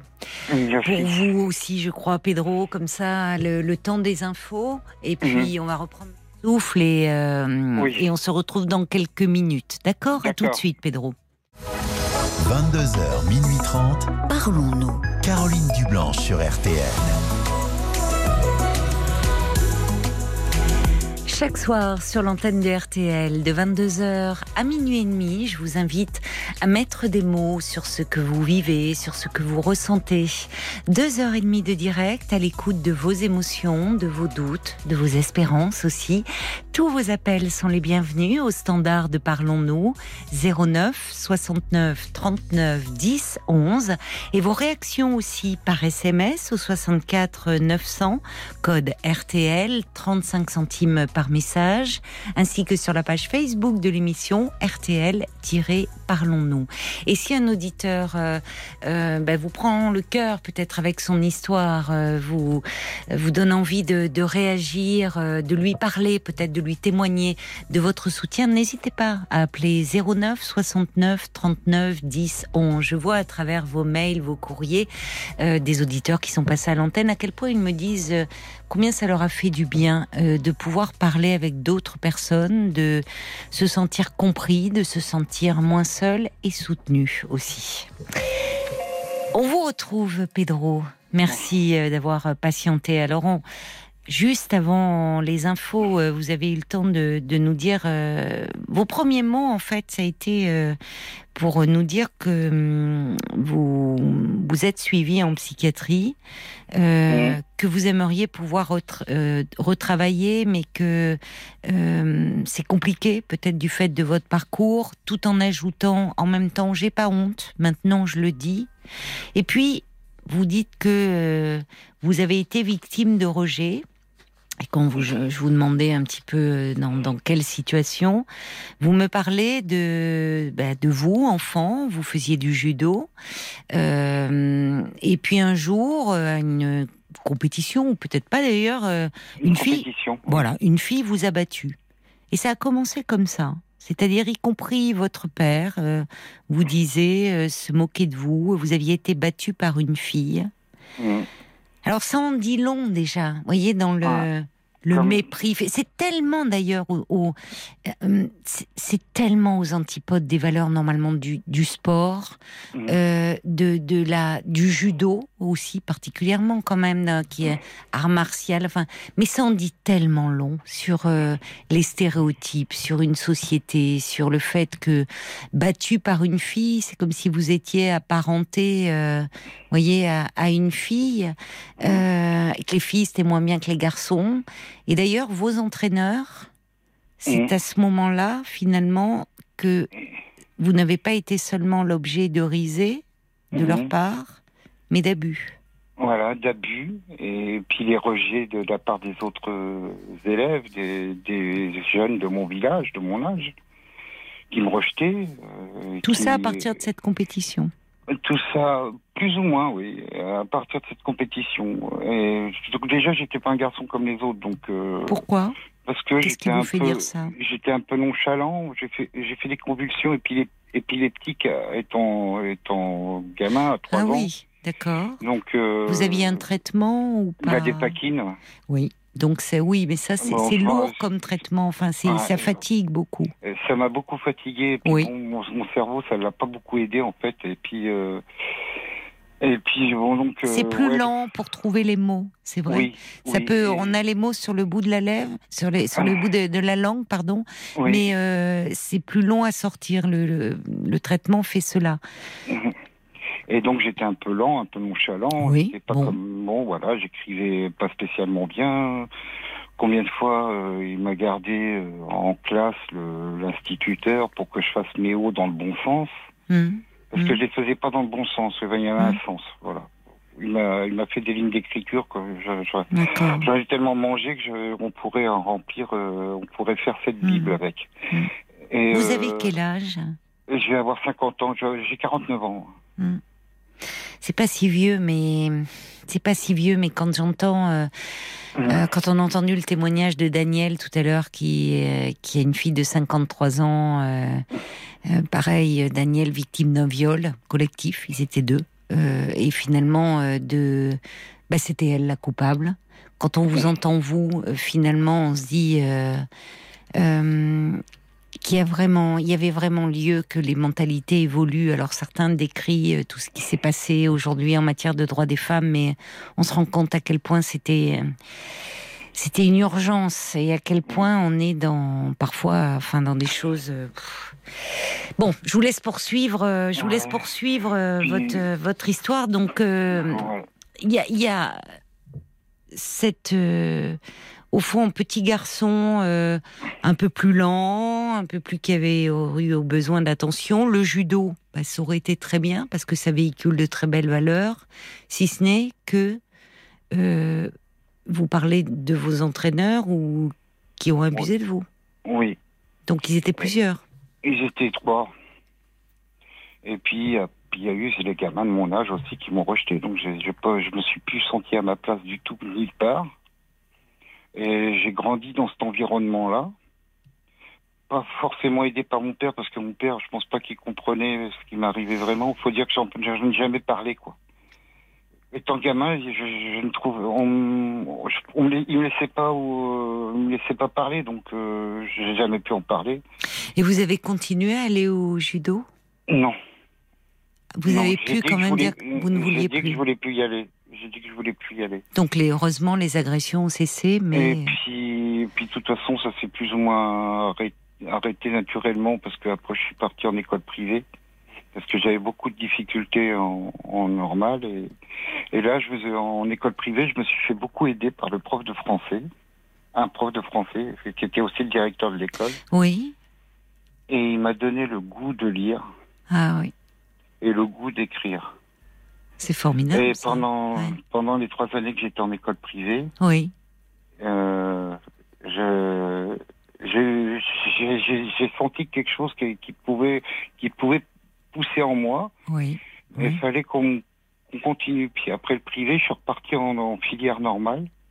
Et là, tout, tout un peu, c'est tout ce que j'avais ressenti en école privée, ça s'est plus ou moins cassé la figure. Je me suis retrouvé dans mes travers. J'ai retrouvé les mêmes personnes, les mêmes gens. oui. Et ce qui m'a valu donc euh, ma première tentative de suicide à 17 ans. Que Ah mes parents n'en savent rien, n'en savent toujours rien même. Mais Que ça ça s'est passé, ça s'est passé dans un lycée Et, le, et comme euh, j'ai repris très vite mes esprits après m'être pendu, euh, ben, ils ont rien dit. En fait, ils n'ont pas prévenu mes parents, pas prévenu de. Non, non, bon, c'est bon. on- on- ils- je les ai entendus. oh, euh, Il y avait le directeur de, de- du lycée qui disait bon, c'est bon, il- on dit rien. Mais c'est donc, acte ils ont- très ont grave. laissé- enfin. Ouais. Et bah, c'était les années 80. hein. Il y a des trucs, il y a des Ouais, trucs enfin, qui ne pas aujourd'hui. Non, a- Enfin, non, voilà. on l'espère. Oh, Mais voilà, on a laissé faire. Quoique, vous savez, euh, dans, les, euh, dans le domaine sportif, euh, tous les jours, euh, enfin Mm. tous les jours, non, pas tous les jours, heureusement, mais enfin, euh, on entend des affaires qui sortent d'entraîneurs comme ça, qui abusent euh, de, de leurs élèves, euh, enfin, Mm. de- d'enfants qui, au lieu d'être euh, encouragés, euh, sont euh, vilipendés. euh, bon, il y a des choses Ah, qui ouais. continuent et c'est pour ça que c'est bien qu'on en parle. Ouais. J'avais beaucoup de difficultés parce que j'étais en filière euh, en filière technique, donc moi je confonds les millimètres et les centimètres. Hmm. Donc ça m'aidait pas beaucoup. Et même encore aujourd'hui, je les confonds. Je sais jamais si c'est un, c'est un millimètre ou un centimètre. Et c'est bah, pour pour un fraiseur ou un tourneur. Ah bah, il y a certains métiers, ça serait pas possible, mais bon. Bah non, mais moi c'était pas possible j'étais pas qualifié, j'y arrivais pas et on m'a envoyé là-dedans. Il fallait que je reste là-dedans. Oui, alors que il y a eu ce professeur de français Mm. qui a porté. euh, on voit le rôle, le, le rôle que peut avoir un Mm. enseignant. Il, il a porté un, un regard déjà attentif et bienveillant sur vous. Et vous Et- dites, il vous a donné le goût de lire, il vous avait donné lui le goût de lire et Et d'écrire d'apprendre et d'apprendre et aussi beaucoup. d'apprendre. Et j'ai beaucoup appris par moi-même en fait quand je me suis retrouvé euh, dans la, en apprentissage. euh, Moi, ça m'intéressait pas. Ce qui m'intéressait, oui. c'est d'aller voir ailleurs. Et moi, j'ouvrais des bouquins, j'ouvrais des, j'ai- j'apprenais autre chose que ce que on Vous m'apprenait aimiez les livres, ça vous permettait. euh, Mhm. Eh ben, un peu tout. En fait, je lisais des magazines, euh, j'apprenais des choses Mhm. comme ça. Enfin, je, j'achetais des livres euh, euh, de temps en temps, et puis surtout des magazines, et puis j'ai ouvert beaucoup d'encyclopédies. J'ai essayé d'apprendre par moi-même des Mhm. choses que je ne savais pas, parce que ça ne m'intéressait pas l'apprenti- ce que je faisais en apprentissage. Est-ce qu'il y avait des livres à la maison, Alors, chez vous? Euh, oui, ma mère lisait à une époque beaucoup. D'accord. Oui, mais on voit bien là aussi, alors que vous étiez euh, plutôt littéraire, on vous met en apprentissage là aussi, filière technique, garçon, enfin, il y a aussi comme ça des. Oui. Ouais. Et, et c'était bon, enfin ça a été- j'ai en fait j'ai eu un CAP et un bac pro mais juste pour faire plaisir à mes parents enfin du moins à mon père Oui. c'est pas vrai je le je faisais tout à contre-cœur dans ce truc là Hmm. et puis je suis parti au service militaire et là le service militaire par rapport à la vie civile c'est le jour et la nuit Ah oui. Il n'y a pas de femmes il n'y a pas d'hommes il n'y a pas de sexe Oui. on est tous euh, habillés pareil on a une on a une tenue il y a à respecter juste le, le grade Oui. Saluer un- Oui. se saluer, je- Oui. c'est une marque de politesse comme une autre. J'ai trouvé que je- et s'il y a bien une chose que je regrette, c'est pas m'être engagé. J'ai fait mes Oui. dix mois de service militaire comme Oui. Vous Oui. là enfin, on vous a traité avec respect. oui, Vous êtes senti comme les autres. Comme les autres, Oui. parce que ben euh, les autres étaient comme moi. Ils avaient, ils ont, on a commencé pareil, on a évolué un peu différent dans la, mais bon, on a commencé tous avec. euh, euh, avec euh, pas de galon. Et puis on est on a évolué. Et euh, dans, euh, pour certains dans le bon sens d'autres bah ils n'ont pas évolué du tout parce qu'ils sont restés dans le mauvais. Hmm. et il y avait juste à écouter. Vous aviez des camarades là? Vous étiez fait des camarades à l'armée? Oui. Oui. Oui oui Et Oui, vous c'est avez même- songé à vous engager à un moment euh? Euh, en fait, euh, pas vraiment. En fait, je, je faisais un peu comme les camarades quoi que j'avais là-bas. Oui. Ils ont, ils ont tous voulu partir après leurs dix mois. Ils sont, tous, voilà, moi oui. parti, Donc vous avez suivi aussi. J'ai un peu Oui. suivi la. Bah voilà, oui, à ce moment-là, euh, oui. Non, bah non, non. Ouais, bah oui, non, mais c'est après coup on regrette parce que en fait, quand on revient dans la vie civile, C'était compliqué. C'était compliqué. Euh, vous avez des personnes qui sont, en fait, les, les personnes dans la vie civile, euh, ils sont indisciplinés. Ils, sont, tous sauf ils civilisés. Sont, et- et ils sont chacun pour leur peau. Ils sont. Euh, on pense pas aux autres. Faut que je pense à moi. c'est moi. C'est moi qui passe devant. Enfin, c'est- il y a. En fait, euh, en fait, on- à l'armée, on parle d'une unité, mais une unité, ça fait 100 personnes à peu près. Ça peut être Mm. 100 personnes. Et on parle d'une unité. En fait, les 100 personnes font qu'un. Oui, on dit des frères Voilà. d'armes. Il y a le Les côté famille voilà. finalement. Beaucoup de Famille. jeunes gens, euh, au fond, Euh, l'armée ne représente pas seulement un avenir, mais une famille. Parfois, Voilà. ils viennent de familles désunies. Et une fois, il y a une Mm. dame qui m'a dit Oh, l'armée, c'est la discipline. Mais de la discipline, on en a dans le civil aussi, madame. Je lui ai dit Euh, Quand on met un panneau euh, interdiction de rouler à 50 km/h, on roule pas à à 130. Quoi. C'est- Il y a une discipline aussi à tenir. Mais il y avait un cadre en tout cas qui était rassurant. Et puis là, vous vous, vous êtes senti comme les autres. Oui. Là, je crois que c'est une des plus belles périodes de ma vie. Mhm. Je crois même que c'est la plus belle parce que après, bon, j'ai travaillé, j'ai essayé de faire une vie, j'ai rencontré quelqu'un, j'ai eu, j'ai eu un enfant avec Et oui. cette personne. Bon, Oui. après, on s'est séparés parce que bon, on s'entendait, on s'entendait plus, mais on n'a jamais. Par contre, on, on s'est mis d'accord sur une chose. Et je crois qu'on a été de bons parents là-dessus. C'est que notre fils, on l'a jamais mis entre nous, on s'est jamais déchiré pour lui. Oui, quoi. oui. Elle, elle me refusait pas que je le vois et moi je le voyais quand je quand je pouvais. Euh, je lui donnais de l'argent quand je pouvais, quand je pouvais encore en donner.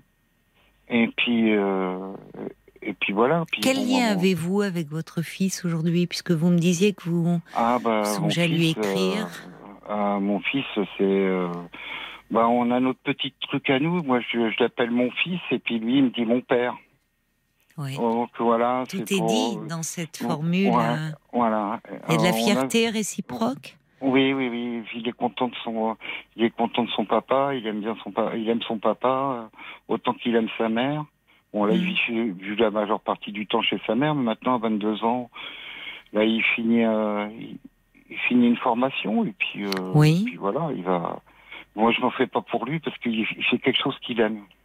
C'est bien. Oui. Et, euh, oui. et- et C'est l'essentiel. Vous avez raison. Voilà. Quand on fait ce que l'on aime, on arrive toujours, on réussit. Voilà. Malgré sa maladie, il est dyspraxique.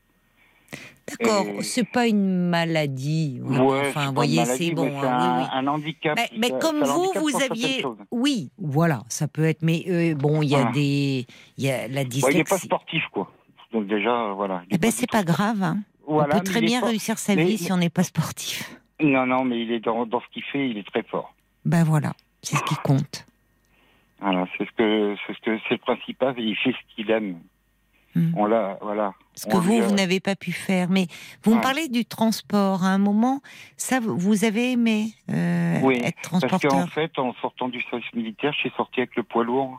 Et Ah oui, d'accord, je comprends. J'ai beaucoup aimé cette liberté de, Oui. de travailler. Oui, en sortant, puis en sortant de l'armée, j'ai vu quand même un psychiatre qui me donnait des antidépresseurs. oui.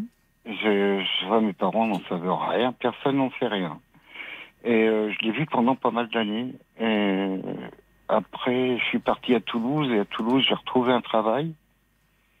Et là, j'ai euh, euh, là j'ai j'ai perdu mon travail et j'ai refait une tentative de suicide. Voilà. Et depuis, je me suis jamais remonté. Quoi. Ça date de 2008 et je me suis jamais remonté. Depuis cette tentative de suicide, Hum, J'ai eu beaucoup de mal. J'ai bien essayé qu'est-ce qui se passait à ce moment-là dans votre vie pour, euh, Bah, le travail, j'ai perdu le travail, puis j'ai fait beaucoup de bêtises. Je me suis Oui. mis à jouer, je, Oui. je me négligeais, Oui, euh, je me négligeais physiquement. oui, euh, vous étiez très mal, quoi. Ouais, en fait, je croyais être bien, puis en fait, c'était pas bien. Et euh, et euh, Mais en fait, tout bon, est je- revenu parce que il y a. euh, et tout est revenu comme une ben, tout est revenu parce qu'au fond, comme me, une claque. vous, vous me dites que vous avez vu un psychiatre qui vous a prescrit des antidépresseurs, mais est-ce que vous avez pu lui parler de, de votre histoire, de ce Euh, rejet, c'était- voilà, ce des qu'il a, abus sexuels? Est-ce que vous avez pu en parler? une- J'ai une période où je n'arrivais pas à en parler. Oui. En fait, la- en fait, euh, celui qui m'a libéré, c'est un, un infirmier. Un jour, il m'a dit Oui. d'écrire un courrier à mes parents, mon frère et ma sœur. Mm. Et euh, je l'ai fait, mais euh, je pense pas qu'ils y ont prêté vraiment grande attention. Il n'y a pas eu de Je pense- retour vous ne... Non, ils en montrent jamais, ils sont jamais revenus m'en parler. Euh, ça, ça, ça fait des années que je l'ai fait et Oui, vous ne Euh, sentez pas. du tout non. reconnu, compris, consolé. Quoi. Hmm. Parce que dans votre lettre, vous aviez écrit euh, ce que vous me dites là ce soir. Mais, mais voilà, j'avais pas mis les détails. Est-ce que quelqu'un a compris quelque chose à ce que j'ai mis? Je ne pense pas. Alors les détails, euh, en fait, qui sont tous sauf des détails, mais vous, vous avez parlé, euh, sans décrire les faits, de, des, des sévices, des abus Oui, euh, ouais, je, sexuels dont vous aviez été victime. Ouais. ouais, Il n'y a pas eu de retour dans votre famille On vous a... Ben, ils sont dans le déni, vos parents. Ils préfèrent ne pas savoir. C'est plus facile. Je ne sais pas comment aujourd'hui, parce que quand je vous entends, Pedro, Hmm. vous, vous avez. Ce qui m'émeut, c'est que vous, vous avez commencé à vous présenter en disant je, je suis suivi en psychiatrie. Hmm. Et puis après, vous m'avez parlé de vous, enfant, de ces rejets, de ces humiliations, de ces abus sexuels. En fait, de tout ce qui vous a mené à la psychiatrie. Hmm. Et, euh, et donc, la psychiatrie, c'est, en fait, c'est, vous avez raison de pas en avoir honte, de pouvoir en parler, parce que c'est, au fond, vous me parlez de quoi? De votre souffrance.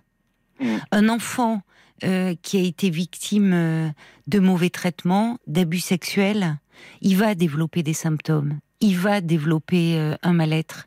Ça ne veut pas dire qu'il est fou. Ça Ah veut non. dire qu'il est dans une souffrance énorme qui ne peut pas être entendue. Et là, on le voit avec cette lettre. Vous avez essayé. Vous avez essayé de presque, vous avez même hurlé au fond votre souffrance. Mm. Et rien. Il se passe rien. C'est désespérant. Hmm. Je sais Donc, même pas s'ils l'ont gardé. Je sais que. je pense que, hum, à charges, Mais Il y, a, vos- il y a dix ans, il y a dix ans, je n'aurais pas parlé. A- enfin, Ben, a- ça, c'est bien. voilà. Ça, c'est Mais, bien, mais Pedro. j'aurais pas parlé de la, la psychiatrie comme j'en parle maintenant, parce que la psychiatrie, franchement, j'ai vu, j'ai vu ce que c'est, et finalement, je me dis, finalement, je suis pas seul, et puis, euh, et puis, euh, et puis, puis je constate finalement qu'il y a des gens pires que moi, et Mais ni, ni, ni pire, ni meilleur mais- que vous. C'est-à-dire que la psychiatrie qui fait tellement peur à tant de monde, la psychiatrie, c'est quand on regarde, ce sont souvent des vies brisées. Et euh, moi, je peux vous dire, pour avoir travaillé beaucoup euh, à un moment donné de ma vie euh, dans la protection de l'enfance, euh, je sais à quel point des enfants victimes d'abus dans leur enfance peuvent développer des troubles psychiatriques et, et venir justement euh, euh, remplir les lits de psychiatrie. Euh, parce qu'en en fait, derrière, il y a, il y a une souffrance qui jusque-là n'avait pas pu se dire. Et en psychiatrie, on l'écoute, cette souffrance. Voilà. Oui. Et là, là, vous avez pu être entendu. Oui. Il y a- et là, donc, c'est cette impression de rejet que j'ai actuellement avec le travail, c'est je me retrouve à, à ce rejet de. Alors, ce qui est compliqué, oui, c'est qu'à travers le travail, vous, ça vous ramène à, à toute votre histoire d'enfant. Mm. Quand vous avez ce sentiment de rejet, c'est-à-dire que vous avez fait des demandes aujourd'hui, vous envoyez des CV, qu'est-ce Bah que... oui, j'ai en fait j'ai répondu à quelques annonces. D'accord. Et quand on me demande qu'est-ce qui s'est passé entre euh, le Ah temps où j'ai travaillé, que ce que je peux, que je sais pas quoi dire quoi. Oui, je comprends.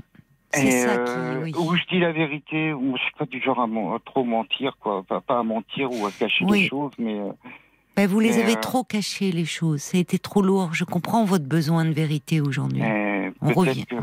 et peut-être que, en fait, le- le- l'infirmier qui m'a, qui m'a, qui vous a fait- qui m'a aidé, euh, ouais, qui m'a écouté, qui m'a aidé à écrire les, les courriers il y a quelques, il y a une dizaine d'années, il m'a, euh, lui, il m'a écouté et, Oui. Et euh, il m'a dit mais que je me cachais derrière un visage de clown parce que de- de- moi je me montre pas sous... en fait ce que ce que ça ce que, ce que, euh, ce que je cache je le garde au fond de moi puis hop on va me voir il est toujours souriant et tout ça mais on voit pas que bon à l'intérieur quoi ça bouillonne quoi Mm.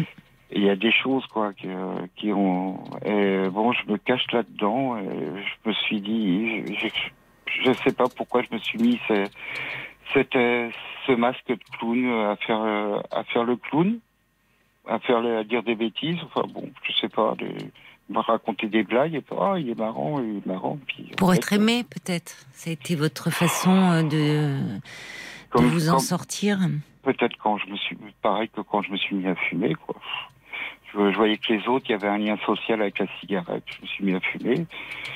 Ça aussi, je, crois que je commence à le comprendre maintenant. Parce que j'ai mis longtemps à le comprendre. Hein. Mais parce que pendant longtemps, euh, vous avez dû euh, tout taire. Mmh. Et, euh, et, on sent euh, on sent en vous euh, une immense sensibilité. Euh, il y, a, y, a, de la pudeur aussi qui s'exprime. Il y a et finalement un sentiment de, de solitude immense parce que dans votre famille, il n'y a pas eu. Enfin, on ne sait pas au fond qui vous êtes. Parce que en fait, moi, ce que, moi, ce que mes parents ont de regard de mon enfance, c'est ce que les, ce que les autres personnes disent de moi. Ils peuvent dire des bêtises sur moi, tout ce qu'ils veulent. Mais mes parents prennent, ils, buvaient, ils buvaient, ils buvaient. Et moi, j'avais beau dire que c'était pas vrai. Et puis, en fait, euh, j'avais jamais raison. Voilà, ils ont été maladroits. Mon père en premier, parce que bon. Ils avaient des problèmes d'alcool, vos parents? Non. Ah, ils buvaient ah, les paroles alors. Ils buvaient les paroles. J'avais pas compris, d'accord. excusez-moi. Oui, oui, non, je suis d'accord. Ah, ils buvaient les paroles des autres. Oui, mais c'est là qu'est le problème. Enfin, vous voyez, ça. Il y a eu des choses comme ça. Il y a eu une petite anecdote, par exemple. Il y a euh, un monsieur qui, par contre, lui, qui était un poivreau. Hein. Il est hmm. toujours d'ailleurs. Et il disait, il avait raconté à mes parents qu'au ski, euh, j'étais, je rentrais dans tous les arbres, alors que c'est pas vrai. C'est que j'étais parmi ceux qui skiaient le mieux. Oui, non, mais j'entends euh, cette étiquette qu'on vous. Et, on m'avait, et là, ça, ça, c'est du rejet, parce que les autres aussi, ils, on, m'en a mis plein la gueule, quoi. J'entends, mais, mais parce que, en fait, d'ailleurs, vous dites, euh, comme si vous étiez, vous dites, j'étais un, petit garçon différent des autres. Mais ça montre aussi à quel point, euh, enfin, les stéréotypes, comme si un garçon, ça devait être toujours euh, dans l'action, euh, très sportif, un dur à cuire, n'exprimant pas ses sentiments. Enfin, on voit, vous, vous, avez, pas encore 50 ans, mais on voit encore tous ces clichés de, de, de l'époque. Et si mm. vous rentrez pas, un garçon, ça doit faire du foot, ça doit faire, enfin, vous voyez, il y a et, on voit à quel point ça peut, c'est réducteur, ça vous enferme, euh, tous ces clichés finalement bêtes, euh, mais qui, qui poursuivent encore euh, tellement d'enfants. Et vous, vous étiez... oui, il y avait beaucoup de sensibilité en vous que ce professeur avait senti d'ailleurs à travers quand il vous a donné le goût d'écrire, de lire. Mais dans une dans votre famille, vous étiez un peu comme un ovni.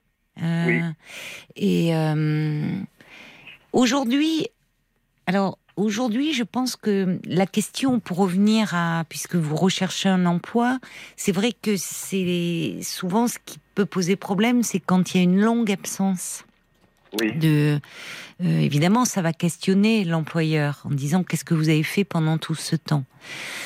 Je pense que ça, c'est important que vous en parliez aussi avec, euh, voyez, l'infirmier, vous, vous me disiez votre psychiatre aussi. Parce que euh, parfois, il vaut mieux dire la vérité plutôt que de s'en mêler. Euh, et au fond, et, au fond, ça peut même, enfin, le, futur employeur peut trouver ça courageux de votre part. Le problème, je vous cache pas, Pedro, c'est que la psychiatrie, euh, c'est encore très stigmatisé aujourd'hui de nos jours. Vous voyez, les employeurs, euh, ça leur fait très peur. Enfin, pas que les employeurs, les gens en général, ça fait très peur la psychiatrie. et donc, je, je, pense qu'il faut trouver autre chose. D'accord. Mais on peut, vous pouvez trouver autre chose sans mentir tout à fait. Ouais. Euh, j'ai écrit de, j'ai écrit trois nouvelles, mais je, veux pas les. Voilà, j'ai écrit trois nouvelles. Vous avez écrit des nouvelles? Oui, mais je les ai pas fait publier pour le moment, je les garde pour moi.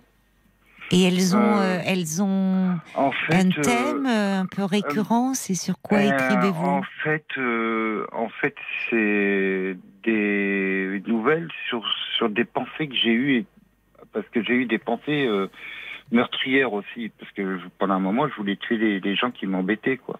Hmm.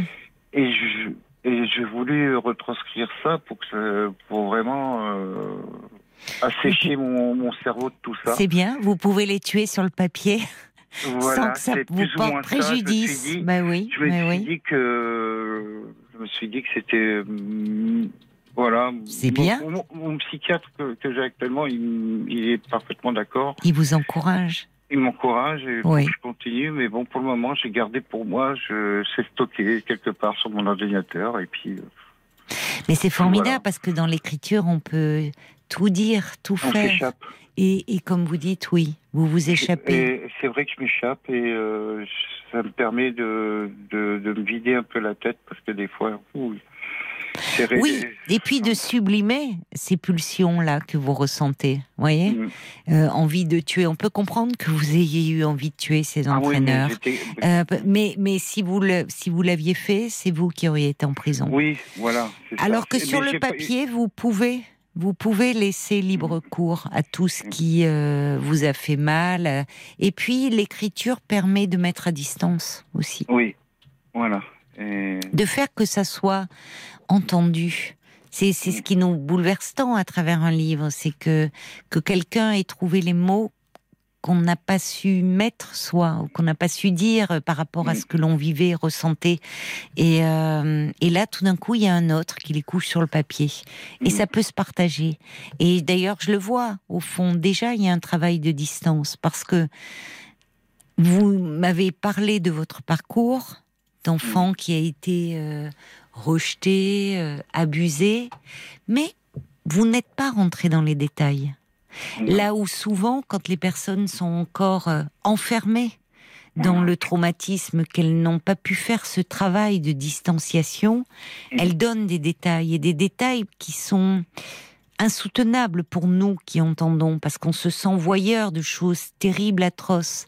Ça veut dire que chez vous, là, voilà. oui, mais ça veut dire que si vous n'en arrivez pas là, ça a aussi un sens, Pedro. C'est que ce travail avec votre psy, l'écriture, vous aide aussi à prendre de la distance avec votre histoire et donc aussi à ne pas vous résumer à cela.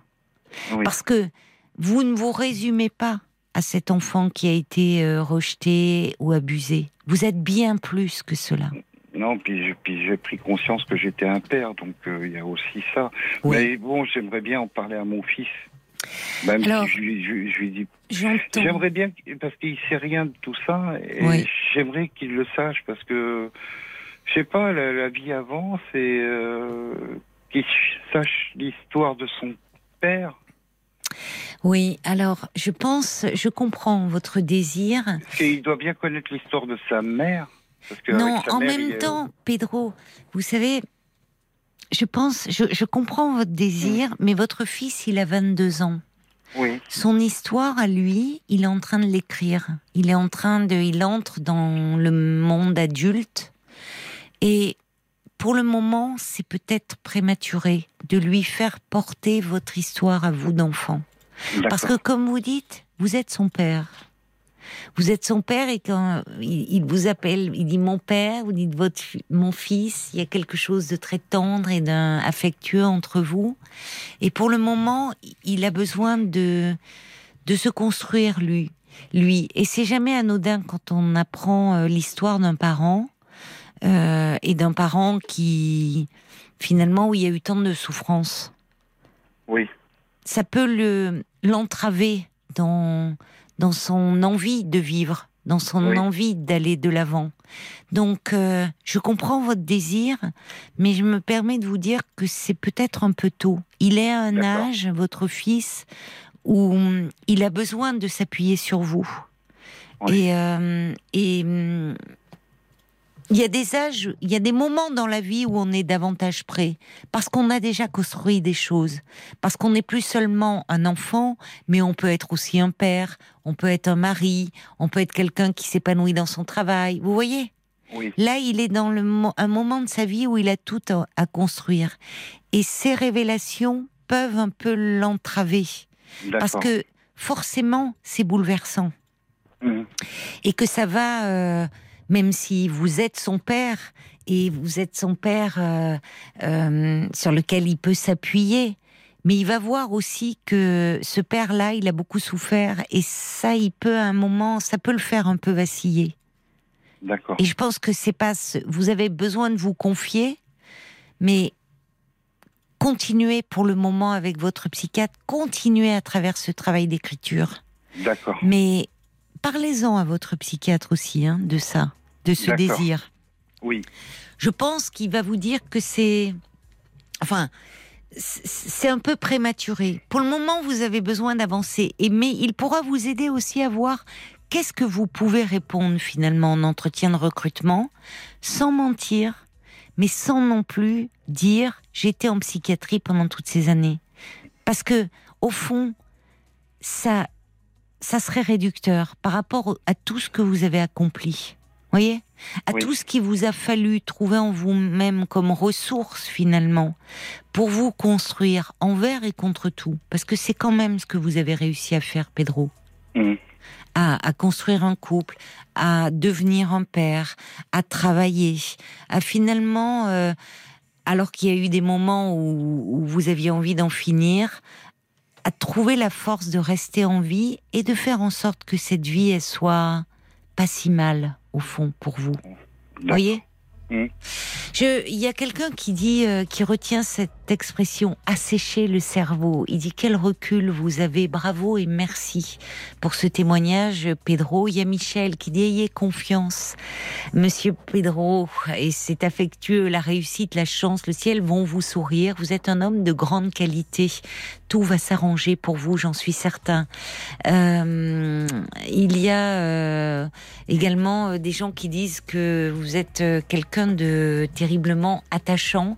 Je sais pas s'il y a des commentaires aussi dans ce sens-là, Paul, sur, euh, sur Facebook? Bien sûr, il y a Bob le timide qui dit cette défaite sportive contre une fille a été vraiment traumatisante. Cette image disant que l'homme doit dominer et ne peut pas perdre fou. contre une femme est très destructrice dans le sport. C'est vrai qu'on nous dit euh, qu'il faut faire preuve de virilité très souvent. Ouais. En tout cas, vous avez su surmonter cette épreuve, dit Bob le timide. Puis il y a Martine qui, qui peut-être depuis est allée travailler. Elle trie des colis la nuit, Martine. Donc on l'embrasse. Bon courage à Martine ben et- oui. et aux gens qui travaillent. D'ailleurs, elle pourra écouter la fin du, du, de votre témoignage en podcast sur RTL.fr ou sur l'application. Elle dit, tiens, en entendant votre histoire, c'est un peu celle de son père. Il a eu des convulsions enfant et ça lui a collé à la peau toute sa vie. Mm. Sa famille n'a par la suite pas accepté qu'il fasse sa vie, qu'il la réussisse même en fondant une Oui, famille, en ayant oui. une belle maison. Donc sa famille lui a même volé son héritage. Martine, elle écrit, j'ai 52 ans et sa famille cherche toujours à nous voler quelque chose, comme si une personne qui avait ces problèmes n'était pas considérée comme une véritable personne avec des droits. Mais l'épilepsie, enfin, c'était le grand mal. On y voyait à un moment l'œuvre du diable, malheureusement. Alors c'est vrai que les, les, les convulsions, c'est très impressionnant. Et mais il y avait quelque chose. Je pense que ça reste encore. C'est resté malheureusement dans les esprits. Heureusement moins aujourd'hui, en tout cas sous nos latitudes. Mais il y avait quelque chose de l'ordre de la possession. Oui, et c'était le diable. Mais enfin, alors qu'on connaît aujourd'hui, on sait les causes de l'épilepsie, il y a des traitements, mais dans l'inconscient collectif, il en demeure quelque chose, euh, malheureusement. Et puis il y a- un auditeur qui dit, euh, ben, en écoutant euh, Daniel dans la première heure de l'émission, en vous écoutant vous, Pedro, si on avait un doute sur l'enfer qu'un humain peut être pour un autre humain, il dit bon sang, je vous écoute, mâchoire serrée et ventre noué, ces sauvageries, mais aussi les violences qui les accompagnent. Oui. Euh, et c'est pour ça que, à quel point il faut être euh, vigilant euh, par rapport euh, aux enfants, vraiment. Et, et, et si on a la moindre idée qu'un enfant peut être victime de, de violences dans sa famille ou à l'extérieur, en parler, le signaler. On va redonner le numéro, le 119, c'est le numéro de l'enfance maltraitée. Merci à vous, Pedro, pour euh, ce parcours de vie que vous avez partagé avec nous. Pour conclure, je, je, vais, parce que là, ça va me revenir, j'avais écrit quelque chose une fois. J'avais écrit On vit dans un monde de guerre et nous cherchons à avoir la paix. Mais que ferions-nous si le monde était en paix? Bonne question. Est-ce qu'on en serait capable, nous les êtres humains, un jour de faire la paix avec nous-mêmes déjà en premier lieu, au lieu de batailler sans arrêt contre nous-mêmes et contre les autres aussi? Mm. Je vous embrasse, je vous embrasse Pedro. Prenez soin de vous. Merci, au revoir. Au revoir. Jusqu'à minuit 30. Caroline Dublanche sur RTL. Parlons-nous. 22h, minuit 30. Parlons-nous. Caroline Dublanche sur RTL. À l'écoute de vos témoignages, on est très souvent euh, admiratif de la façon euh, dont euh, vous avez surmonté comme ça des épisodes parfois terribles de, de votre vie. Et c'est vrai que ce soir, on y pense particulièrement en écoutant Daniel qui se demandait comment révéler à sa fille qu'elle est issue d'un viol. à Pedro qui dit qu'il se sent à nouveau rejeté comme l'enfant qu'il a été parce que euh, eh bien parce que l'enfance qu'il a eue, les brimades, les moqueries, les abus sexuels dont il a été victime de la part de ses entraîneurs de judo, euh, l'ont amené euh, finalement à, aller à être hospitalisé en, psychiatrie et où finalement c'est au sein de l'armée et en psychiatrie où il s'est senti là enfin euh, alarmé comme les autres, disait-il. Au fond, au sein, il y avait un cadre très rassurant. Et en psychiatrie, grâce à un infirmier qui n'a pas su, euh, enfin qui ne lui a pas seulement prescrit des médicaments, mais qui a entendu euh, finalement derrière le masque de clown, comme il nous disait, euh, ce sourire qu'il affichait euh, en permanence, et eh bien le désespoir qu'il habitait. Et c'est aussi ça euh, la psychiatrie. C'est euh, finalement dans cette émission, à travers les, les, personnes que l'on écoute, qui nous confient avec, euh, je trouve, du courage, parce qu'il en faut du courage pour dire que l'on va mal, que l'on a été hospitalisé, que on était tellement désespéré qu'on voulait mettre fin à ses jours. Il faut pouvoir le dire. D'ailleurs, euh, Pedro avait raison. Il dit aujourd'hui, je ne m'en cache plus. Ben non, parce qu'aujourd'hui, il peut mettre des mots sur sa souffrance. Donc, euh, il faut aussi se sortir de la tête que la psychiatrie, euh, c'est les fous, déments, délirants qu'on doit enfermer. La psychiatrie, c'est des gens comme vous et moi, mais qui n'ont pas eu euh, la même chance peut-être que nous au début dans la vie, et qu'on a cassé, brisé, qui ont eu des parcours cabossés. Alors, euh, ben, un enfant qui est maltraité, abusé euh, sexuellement, on peut devenir fou. Voilà, on peut devenir fou. Il y a de quoi devenir fou.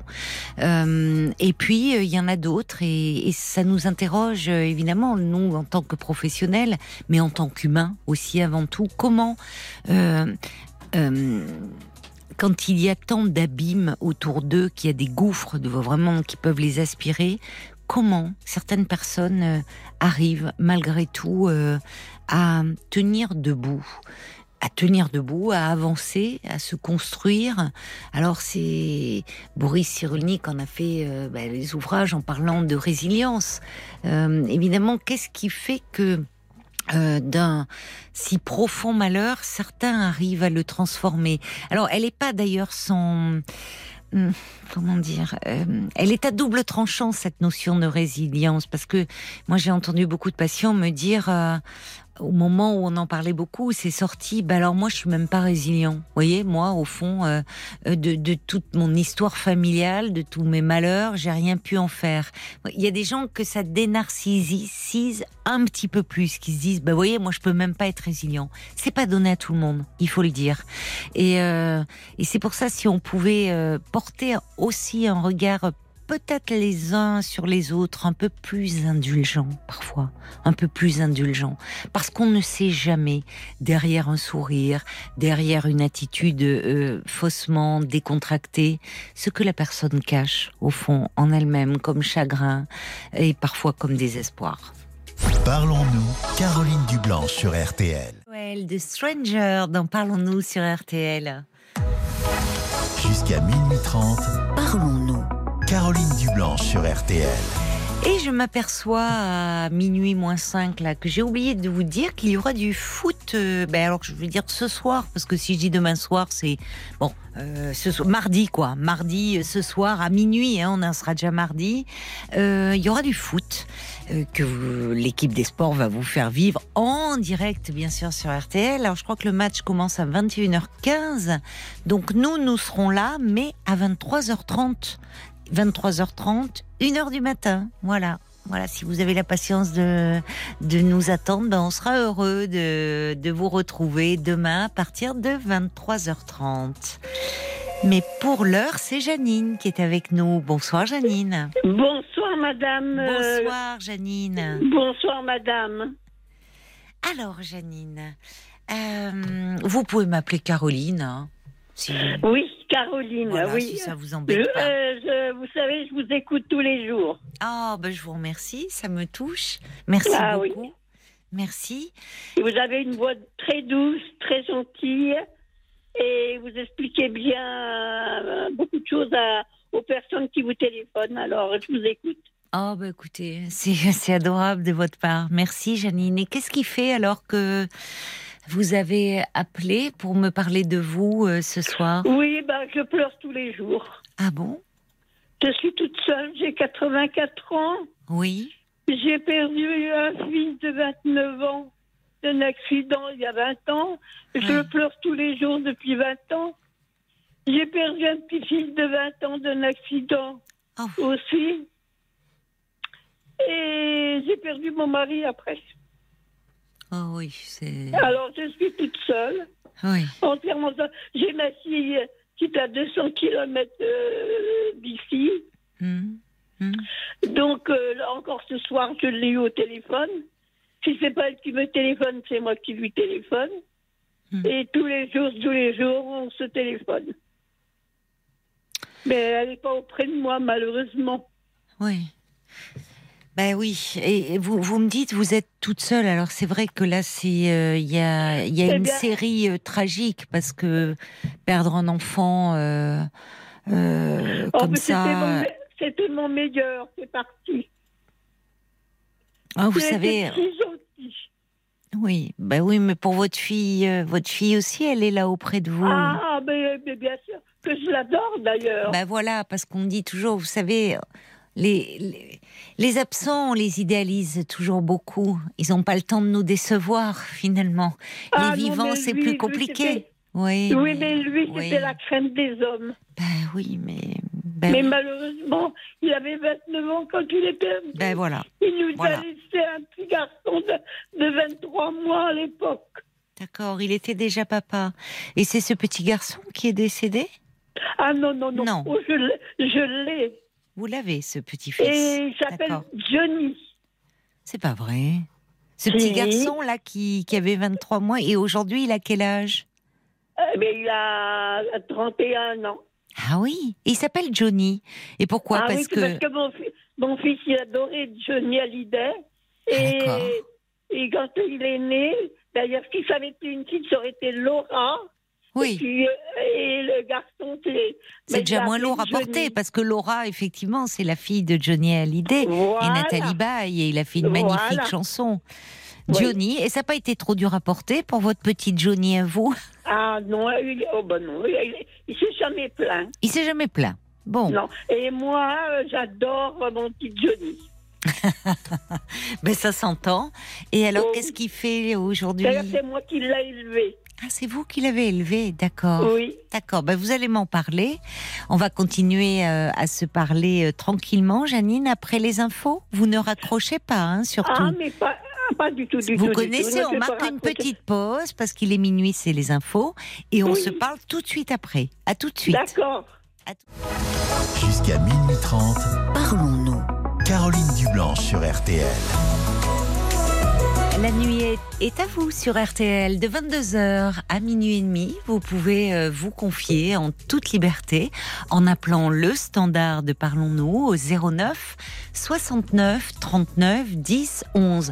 Et bien sûr, euh, vous pouvez à tout moment, euh, si un témoignage vous touche, si une histoire fait écho à la vôtre, si vous avez envie de témoigner de votre soutien, de partager votre expérience avec nous, n'hésitez pas à nous passer un petit coup de fil. Vraiment, rien ne vaut l'échange comme ça en, en direct sur le fil 09 69 39 10 11.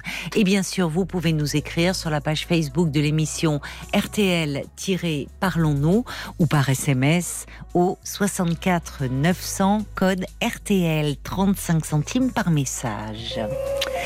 Et on vous retrouve, Janine. Merci d'avoir oui, euh, oui. patienté pendant les Je infos. vous écoute.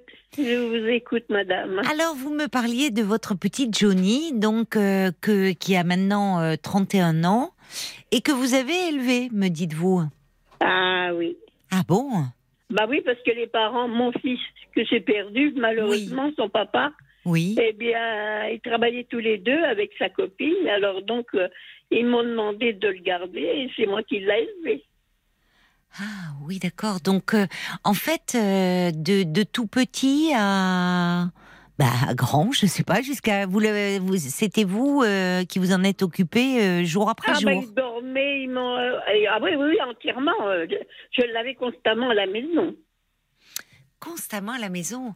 Donc, vous, vous êtes, euh, il- vous êtes très très proche. Vous devez compter Oh là, énormément. Oh là, oh là là. Oui, Oui. je l'adore. Bah, et réciproquement, certainement. Oh bah bien sûr, oh là là, oui. Ça a dû d'ailleurs, ça a dû la présence de ce de ce petit enfant. Enfin, on, on, euh, ça a dû un peu apaiser votre immense chagrin d'avoir à vous toujours- occuper. Non, j'ai toujours du chagrin. Non, mais bien Je pense sûr. toujours à mon fils. Oui, bien sûr. Mais d'avoir à vous occuper, on peut, ça a dû un peu alléger votre peine d'avoir ce petit dont il fallait s'occuper. Un petit Ah enfant, bah c'est, on sûr. est dans la vie pleinement quand on s'occupe d'un petit enfant. Oh là là, oui. Ah oui. Alors, il est où aujourd'hui? Ah ben il est chez lui, là, il s'est fait construire une maison, il a une copine que j'ai vu que malheureusement que deux fois parce qu'ils ils, ils habitent dans la Loire-Atlantique. Ah oui, d'accord. Alors ils sont pas. ils sont un peu habitait- loin de chez vous, donc. Ah ben avant il habitait au Mans. Euh, à Mais côté moi, je ne sais pas moi. où vous êtes. Vous êtes à côté du Mans. Ah je suis au Mans même. Ah, vous êtes euh, d'accord. Vous Alors, arrive euh, de croiser Stevie Boulet? Vous savez pas qui Ah, c'est euh, euh, je le. Ah non non. ah, bah N'écoutez non, pas les que- grosses têtes de Laurent Ruquier? Ah si. ah, Eh ben si, ah, si, alors, ah, si. Stevie, Euh. il doit connaître votre petit-fils Johnny Stevie Ah, ça, du Je ne Loft. sais pas. Je ne Ça sais fait pas. longtemps. Je sais bien. Bon, parce que parce qu'il Je- habite le Mans. Bah, le Mans est grand, vous savez, madame. Oui, mais bon, et c'est c'est quand même l'ambassadeur du Mans, hein, Stevie Boulet, hein, aux grosses têtes. Il en parle à chaque fois. Ah, bah, hein. je, je sais bien, je sais bien. Voilà. Je, je l'ai connu d'ailleurs qu'à la télé. Hein. Ah ben euh, oui. Ben moi je l'ai rencontré une fois et il est charmant. Aussi Ah, charmant bah, qu'à il la en a l'air, hein, il en Oui. a l'air, oui, oui, oui. Alors donc euh, il a déménagé, votre Johnny, et maintenant il vit en Loire-Atlantique avec sa fiancée. Ah oui, avec sa copine, que j'ai vue deux fois. Euh, il me l'a présentée. et- mais, euh, elle a l'air gentille, mais franchement. Elle vous plaît euh, ah oui, oui, oui, oui, Oui. oui. Ah ben Bon. même la maman de mon petit-fils, vous savez, je l'aimais beaucoup, je la, je, la, je la prenais comme pour ma fille, ma deuxième fille. Oui. Vous la voyez plus? Bah très peu. Très que peu. pour le quand j'ai perdu mon fils et quand j'ai perdu mon petit-fils, elle vient à la sépulture, elle met les fleurs euh, sur la tombe de, de mon fils. D'accord. Ça c'est vrai, ça j'ai rien à dire. euh, mais quand euh, je lui téléphone, on, se- on se parle gentiment, tout ça, il n'y a pas de problème. hein. Oui. Mais elle n'habite pas auprès de chez moi non plus. hein. Oui. Et alors là, euh, comment se passent vos journées? C'est-à-dire un peu parce que vous êtes, vous m'avez dit oh, finalement un peu seul. Alors il y a eu cette bah, série de drames, mais vous Je vous ennuyez. Ah oui. Et vous pourriez pas un peu essayer de voir euh, euh, auprès de la mairie? Souvent, ils font un club des anciens. Ça vous permettrait un peu de voir oui, du mais monde? je marche avec un déambulateur, madame. Ah oui. euh, ou avec des cannes anglaises quand je sors dehors. Mais autrement, j'ai un déambulateur à la maison. D'accord. J'ai été opérée des deux hanches. Alors, euh, bon, bah, C'est compliqué, oui. oui, c'est compliqué. parce qu'avant, je, je me débrouillais. Enfin, je me débrouille toujours toute seule. Euh, je conduis encore ma voiture. Hein. Ah ben alors euh, Mais comment vous Mais- faites? Oui, euh, en voiture, ça va. Ah oui. Eh bien alors vous pourriez peut-être aller euh, euh, là c'est le printemps en plus euh, ça vous permettra un peu de mettre le nez dehors euh, téléphoner à la mairie voir ce qu'ils proposent un peu comme activité c'est pas bon d'être tout seul toute la journée Ben, je sais bien. Je sais bien. Alors, je pleure toute la journée. oui ben ça va pas ça Mais non. est-ce que Mais vous en parlez à votre médecin? Non. Pourquoi? Oh ben, sait bien comment je suis, hein, parce que elle sait quand même que j'ai perdu trois personnes dans ma Je famille proche. hein. oui oui mais vous n'avez pas depuis vous pleurez pas tous les jours comme ça quand même Ah si. si, ben, quand vous vous occupiez de votre petit-fils vous n'étiez pas tout le temps en larmes Ah oui, mais maintenant. Ah ben non, pas du tout. euh, Vous voyez. non. Vous voyez, donc il y a eu des moments. Bon, là, il y a des moments où ça revient un peu et où, et où le fait de voir, si vous rencontriez un peu d'autres personnes avec qui parler, avec qui un peu Ben, vous échanger. savez, mes, mes amis ont du mal à marcher. Alors, comme là, j'ai eu ma, une amie là tout à l'heure, là, enfin, il y a quelques heures. Excusez-moi. eh bien, elle m'a dit euh, je ne peux pas aller te voir, euh, je ne peux plus marcher. Ma chère voisine, que j'aimais beaucoup, elle est décédée deux jours avant, je l'avais avec moi. Euh, je lui parlais et deux heures après, euh, deux jours après, il n'y avait plus personne. Alors ça, ça m'a fait un mal, un mal, un mal. J'étais quatre ouais. jours sans pouvoir dormir. Oui, oui, je comprends. Alors j'ai des amis là qui habitent en face de chez moi. Le Mhm. monsieur, il vient sortir mes poubelles. Euh, quand j'ai besoin de lui, bon bah, euh, il, il est tout de suite, euh, il traverse la rue, il vient tout de Oui, suite à la maison. il est gentil. Ça vous fait du bien de le voir, j'imagine. Ah oui, oui, oui, Mais même oui. sa femme, Oui. vient à la maison. hein. Vous voyez le voisinage, le. En fait, euh, quand vous êtes un peu, vous avez besoin un peu d'être entouré d'un peu de chaleur humaine. Oui, bien sûr. Et si vous, oui, pardon. Non, non, c'est moi qui. Excusez-moi, madame. Euh, je j'ai que euh, je parle à tout le monde, mais il y a que que je fréquente, c'est tout. Mais peut-être, euh, enfin, songez-y à téléphoner un peu à la mairie. euh, peut-être que là, avec l'arrivée du printemps, ils peuvent mettre en place. enfin, les mairies proposent quelques petites activités adaptées à votre âge, à votre. euh, vous pouvez, me dites-vous, vous déplacer en voiture. Il y a des, pa- il y a des places. euh, voyez, vous pouvez avoir une place réservée une fois arrivé à la mairie. Euh, Je ne sors pas, madame. euh, oui, du mais c'est ça le problème, en fait. Ah oui, eh c'est oui. ça le problème. C'est que Oui. là, avec bon l'hiver, c'est compliqué, mais là, avec l'arrivée du printemps, un peu la douceur de l'air, vous savez, Ben- mettre un peu le nez dehors, rencontrer quelques personnes. Bah, c'est surtout pour aller au cimetière, que c'est à 23 mais c'est- kilomètres. ben oui, mais oui, je comprends, mais forcément, c'est pas très. Bah non, je sais bien, mais je vais, je vais au cimetière normalement toutes les semaines. Oui, très bien. Mais euh, essayez de, de voir aussi si vous ne pourriez pas élargir un peu votre cercle en dehors de vos voisins. Bah, mais j'aime pas. Ah oui, mais enfin, rester chez vous à pleurer n'est pas la solution non plus. Bah, je sais bien, mais je pense tellement à mes chers disparus. Oui, mais que- justement, euh, Janine, je comprends ça, mais, mais pas tout le temps. C'est normal que vous y pensiez. Mais vous voyez, quand votre voisin y vient, sa femme vient, vous discutez un petit moment, ça vous fait du bien aussi. Donc, Ah oui. à un moment, euh, euh, être avec vos chers disparus, comme vous dites, très bien, Oui. mais pas Oui. tout le temps. Parce que il faut aussi euh, un peu vivre et vous, vous avez aussi besoin de vous changer un peu les idées. Enfin, Bon, si vous m'appelez pour en parler, c'est bien que ça vous pèse aussi un peu, la solitude. Je pense à eux constamment, Ouais. constamment, constamment. Mais oui, mais c'est pas bon. Bah, je sais bien. C'est pas bon et, et vous avez besoin de parler aussi parce que, et ce qui est normal, la solitude, au bout d'un moment, on est enfermé dans nos pensées, dans nos ruminations et, et on a besoin d'échanges. On a besoin d'échanges. Alors Et d'une façon ou d'une autre, il faut Et essayer puis de en trouver. plus de ça, ce qui me pèse aussi, c'est que j'ai un autre fils de 61 ans, mais qui me parle plus depuis trois ans. Ouais. Alors ça me fait mal. Alors il faudrait peut-être essayer de voir comment vous pourriez euh, renouer avec ce fils pour vous apaiser un peu. Ah, bah non, parce que vous savez, il a une tête. Bon, je peux pas dire. Je, je, et je le critique pas parce que euh, c'est mon fils et je l'adore. Euh, euh, je lui avais donné une, euh, ma voiture. Je lui en ai fait cadeau, ma- une de mes voitures. hein. Oui, Et comme il avait une voiture Bon. qui marchait pas très bien et Très puis bien, que, oui. il roulait à l'essence, et alors? Alors je lui ai donné ma une Xantia euh, qui était euh, une diesel. Bon, bah, il a eu un accident avec, il l'a cassé, évidemment. Mais enfin, bon, ça arrive à tout le monde, malheureusement. Oui, Et puis, mais il me parle plus euh, parce que pour qui, pourquoi, je n'en sais rien. D'ailleurs, il boit, hélas. Euh, c'est lui qui a perdu son fils de 20 ans, mais malheureusement, c'est pas est- pour le critiquer, mais il ne l'aimait pas. Oh, ne dites pas ça.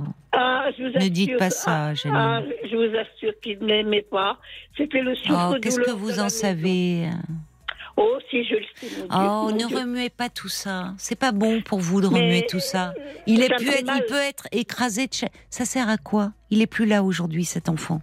Et ça sert à quoi de remuer Eh tout non. ça? Et votre, et votre fils est peut-être euh, écrasé de chagrin, de culpabilité?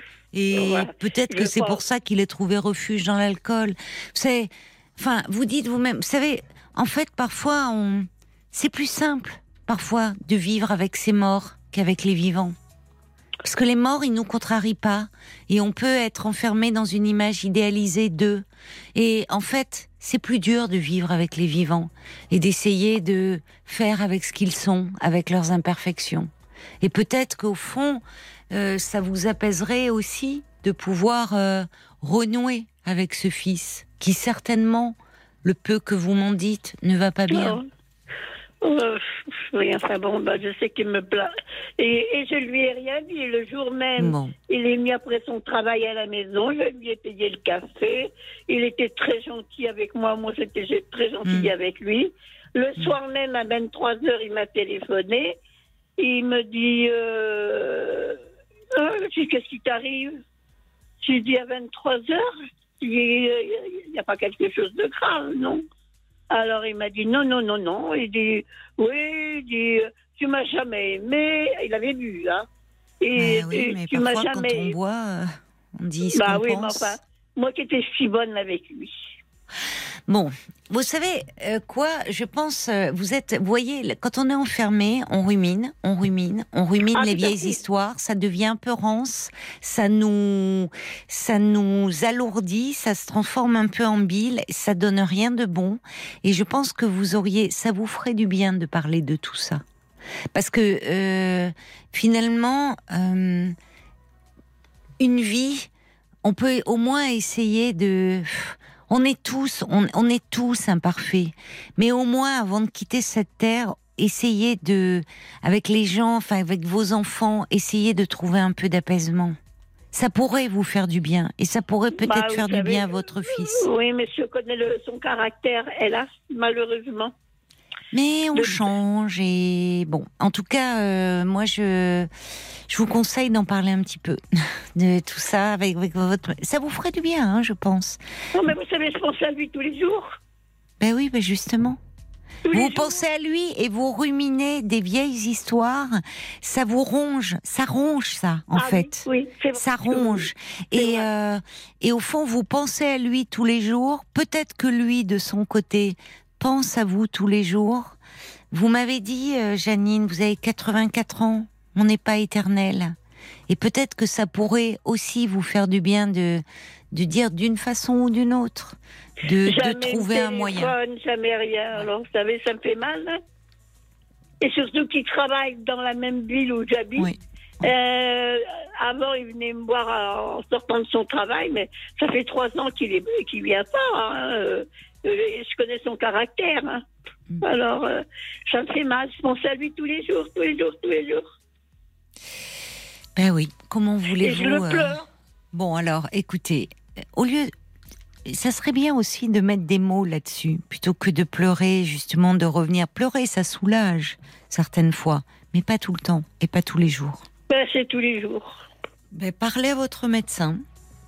Et peut-être, vous savez, il n'y a pas d'âge pour euh, aller voir quelqu'un pour parler, Janine. Des médicaments Justement. pour ça. euh, comme Non, pas des la médicaments, la parole aussi. Il est possible de, Ah de oui, voir bah oui. euh, un thérapeute et, et d'aller parler. À tout âge, on peut essayer de, de s'alléger, de s'apaiser un peu. Ouais, oui, je sais bien. Vous pourrez en faire quelque chose finalement de cette douleur aussi, peut-être. C'est ce que dit Bambi. Les vôtres auraient été tristes de vous savoir malheureuse. Souriez quand vous pensez à eux. Ah, mais ils sont malheureux. Je suis sûre que la ça. communauté de Parlons-nous vous serre affectueusement dans ses bras, mais même ceux qui ne sont plus là. Finalement, parfois, le plus bel hommage qu'on puisse leur rendre, c'est de continuer à être dans la vie et à penser à eux avec euh, Oh, à amour eux, et tendresse.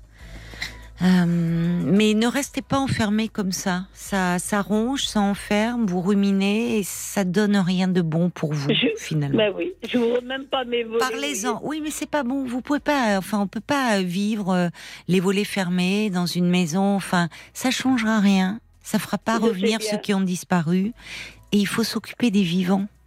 Il faut s'occuper des vivants. M'occupe Et il faut des- pas attendre que les gens ne soient plus là pour dire c'était les meilleurs ou qu'est-ce qu'on s'aimait. Voyez, mais les êtres humains, on est très handicapés, tous autant que l'on est. Il faut avoir perdu les, nos proches pour finalement dire à quel point on les aimait.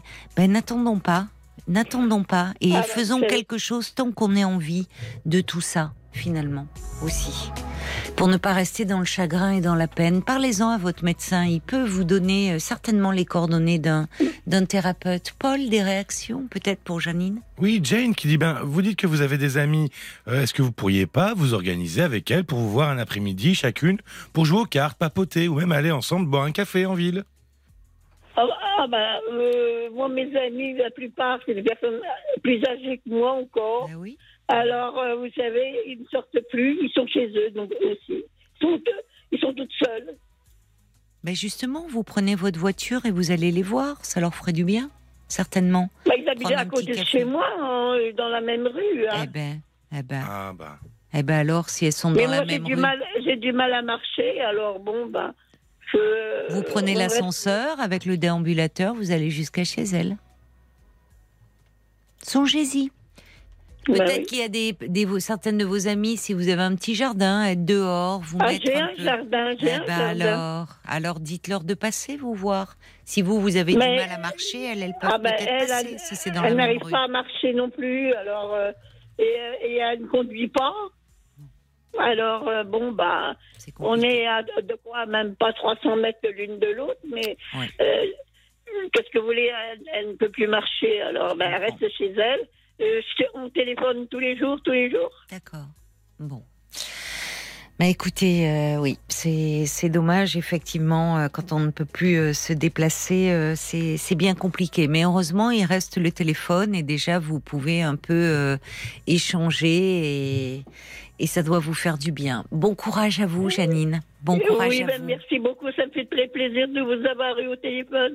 Parce que je vous parle tous les jours. tout- euh, je vous parle, excusez-moi. Oui. C'est un joli lapsus. Je pense à vous tous les C'est jours, un tous les joli jours, et je vous lapsus. écoute. Bah, écoutez, je vous embrasse, Janine. Prenez soin de vous. Au Merci beaucoup. Au revoir Janine. Merci bien. Au revoir, madame. Et puis, euh, merci d'avoir téléphoné. Mais je vous en prie. Parlons-nous, Caroline Dublanche sur RTL. 22h, minuit 30, Parlons-nous. Caroline Dublanche sur RTL. Allez, j'espère que Janine a rebranché euh, sa radio parce qu'il y a des messages qui sont arrivés pour elle. Un message d'Evelyne de Lisieux. Elle dit une jolie petite voix, Janine. Elle est trop mignonne. Et moi-même, ayant été élevée par ma grand-mère, je lui fais de tendres bisous. Et bravo d'avoir euh, élevé son petit-fils comme elle l'a fait. Il y a Jacques aussi euh, qui dit la solitude vous pèse, Janine. Vous devriez euh, essayer de rompre un peu cet isolement, même si ce n'est pas possible chaque jour. afin d'oublier vos idées noires. Bonne continuation à vous.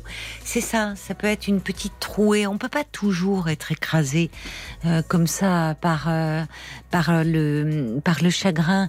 Euh, c'est ce que disait Bambi d'ailleurs. C'est les autres, les vôtres n'auraient pas voulu cela. Il faut parfois, c'est compliqué aussi quand on avance en âge et évidemment on passe, on voit même les amis, les amis qui vieillissent ou les amis qui ne sont plus là, donc on passe plus de temps avec les défunts qu'avec les vivants. Mais tant qu'on est dans la vie, il faut essayer de toutes les façons possibles de rester euh, dans la vie.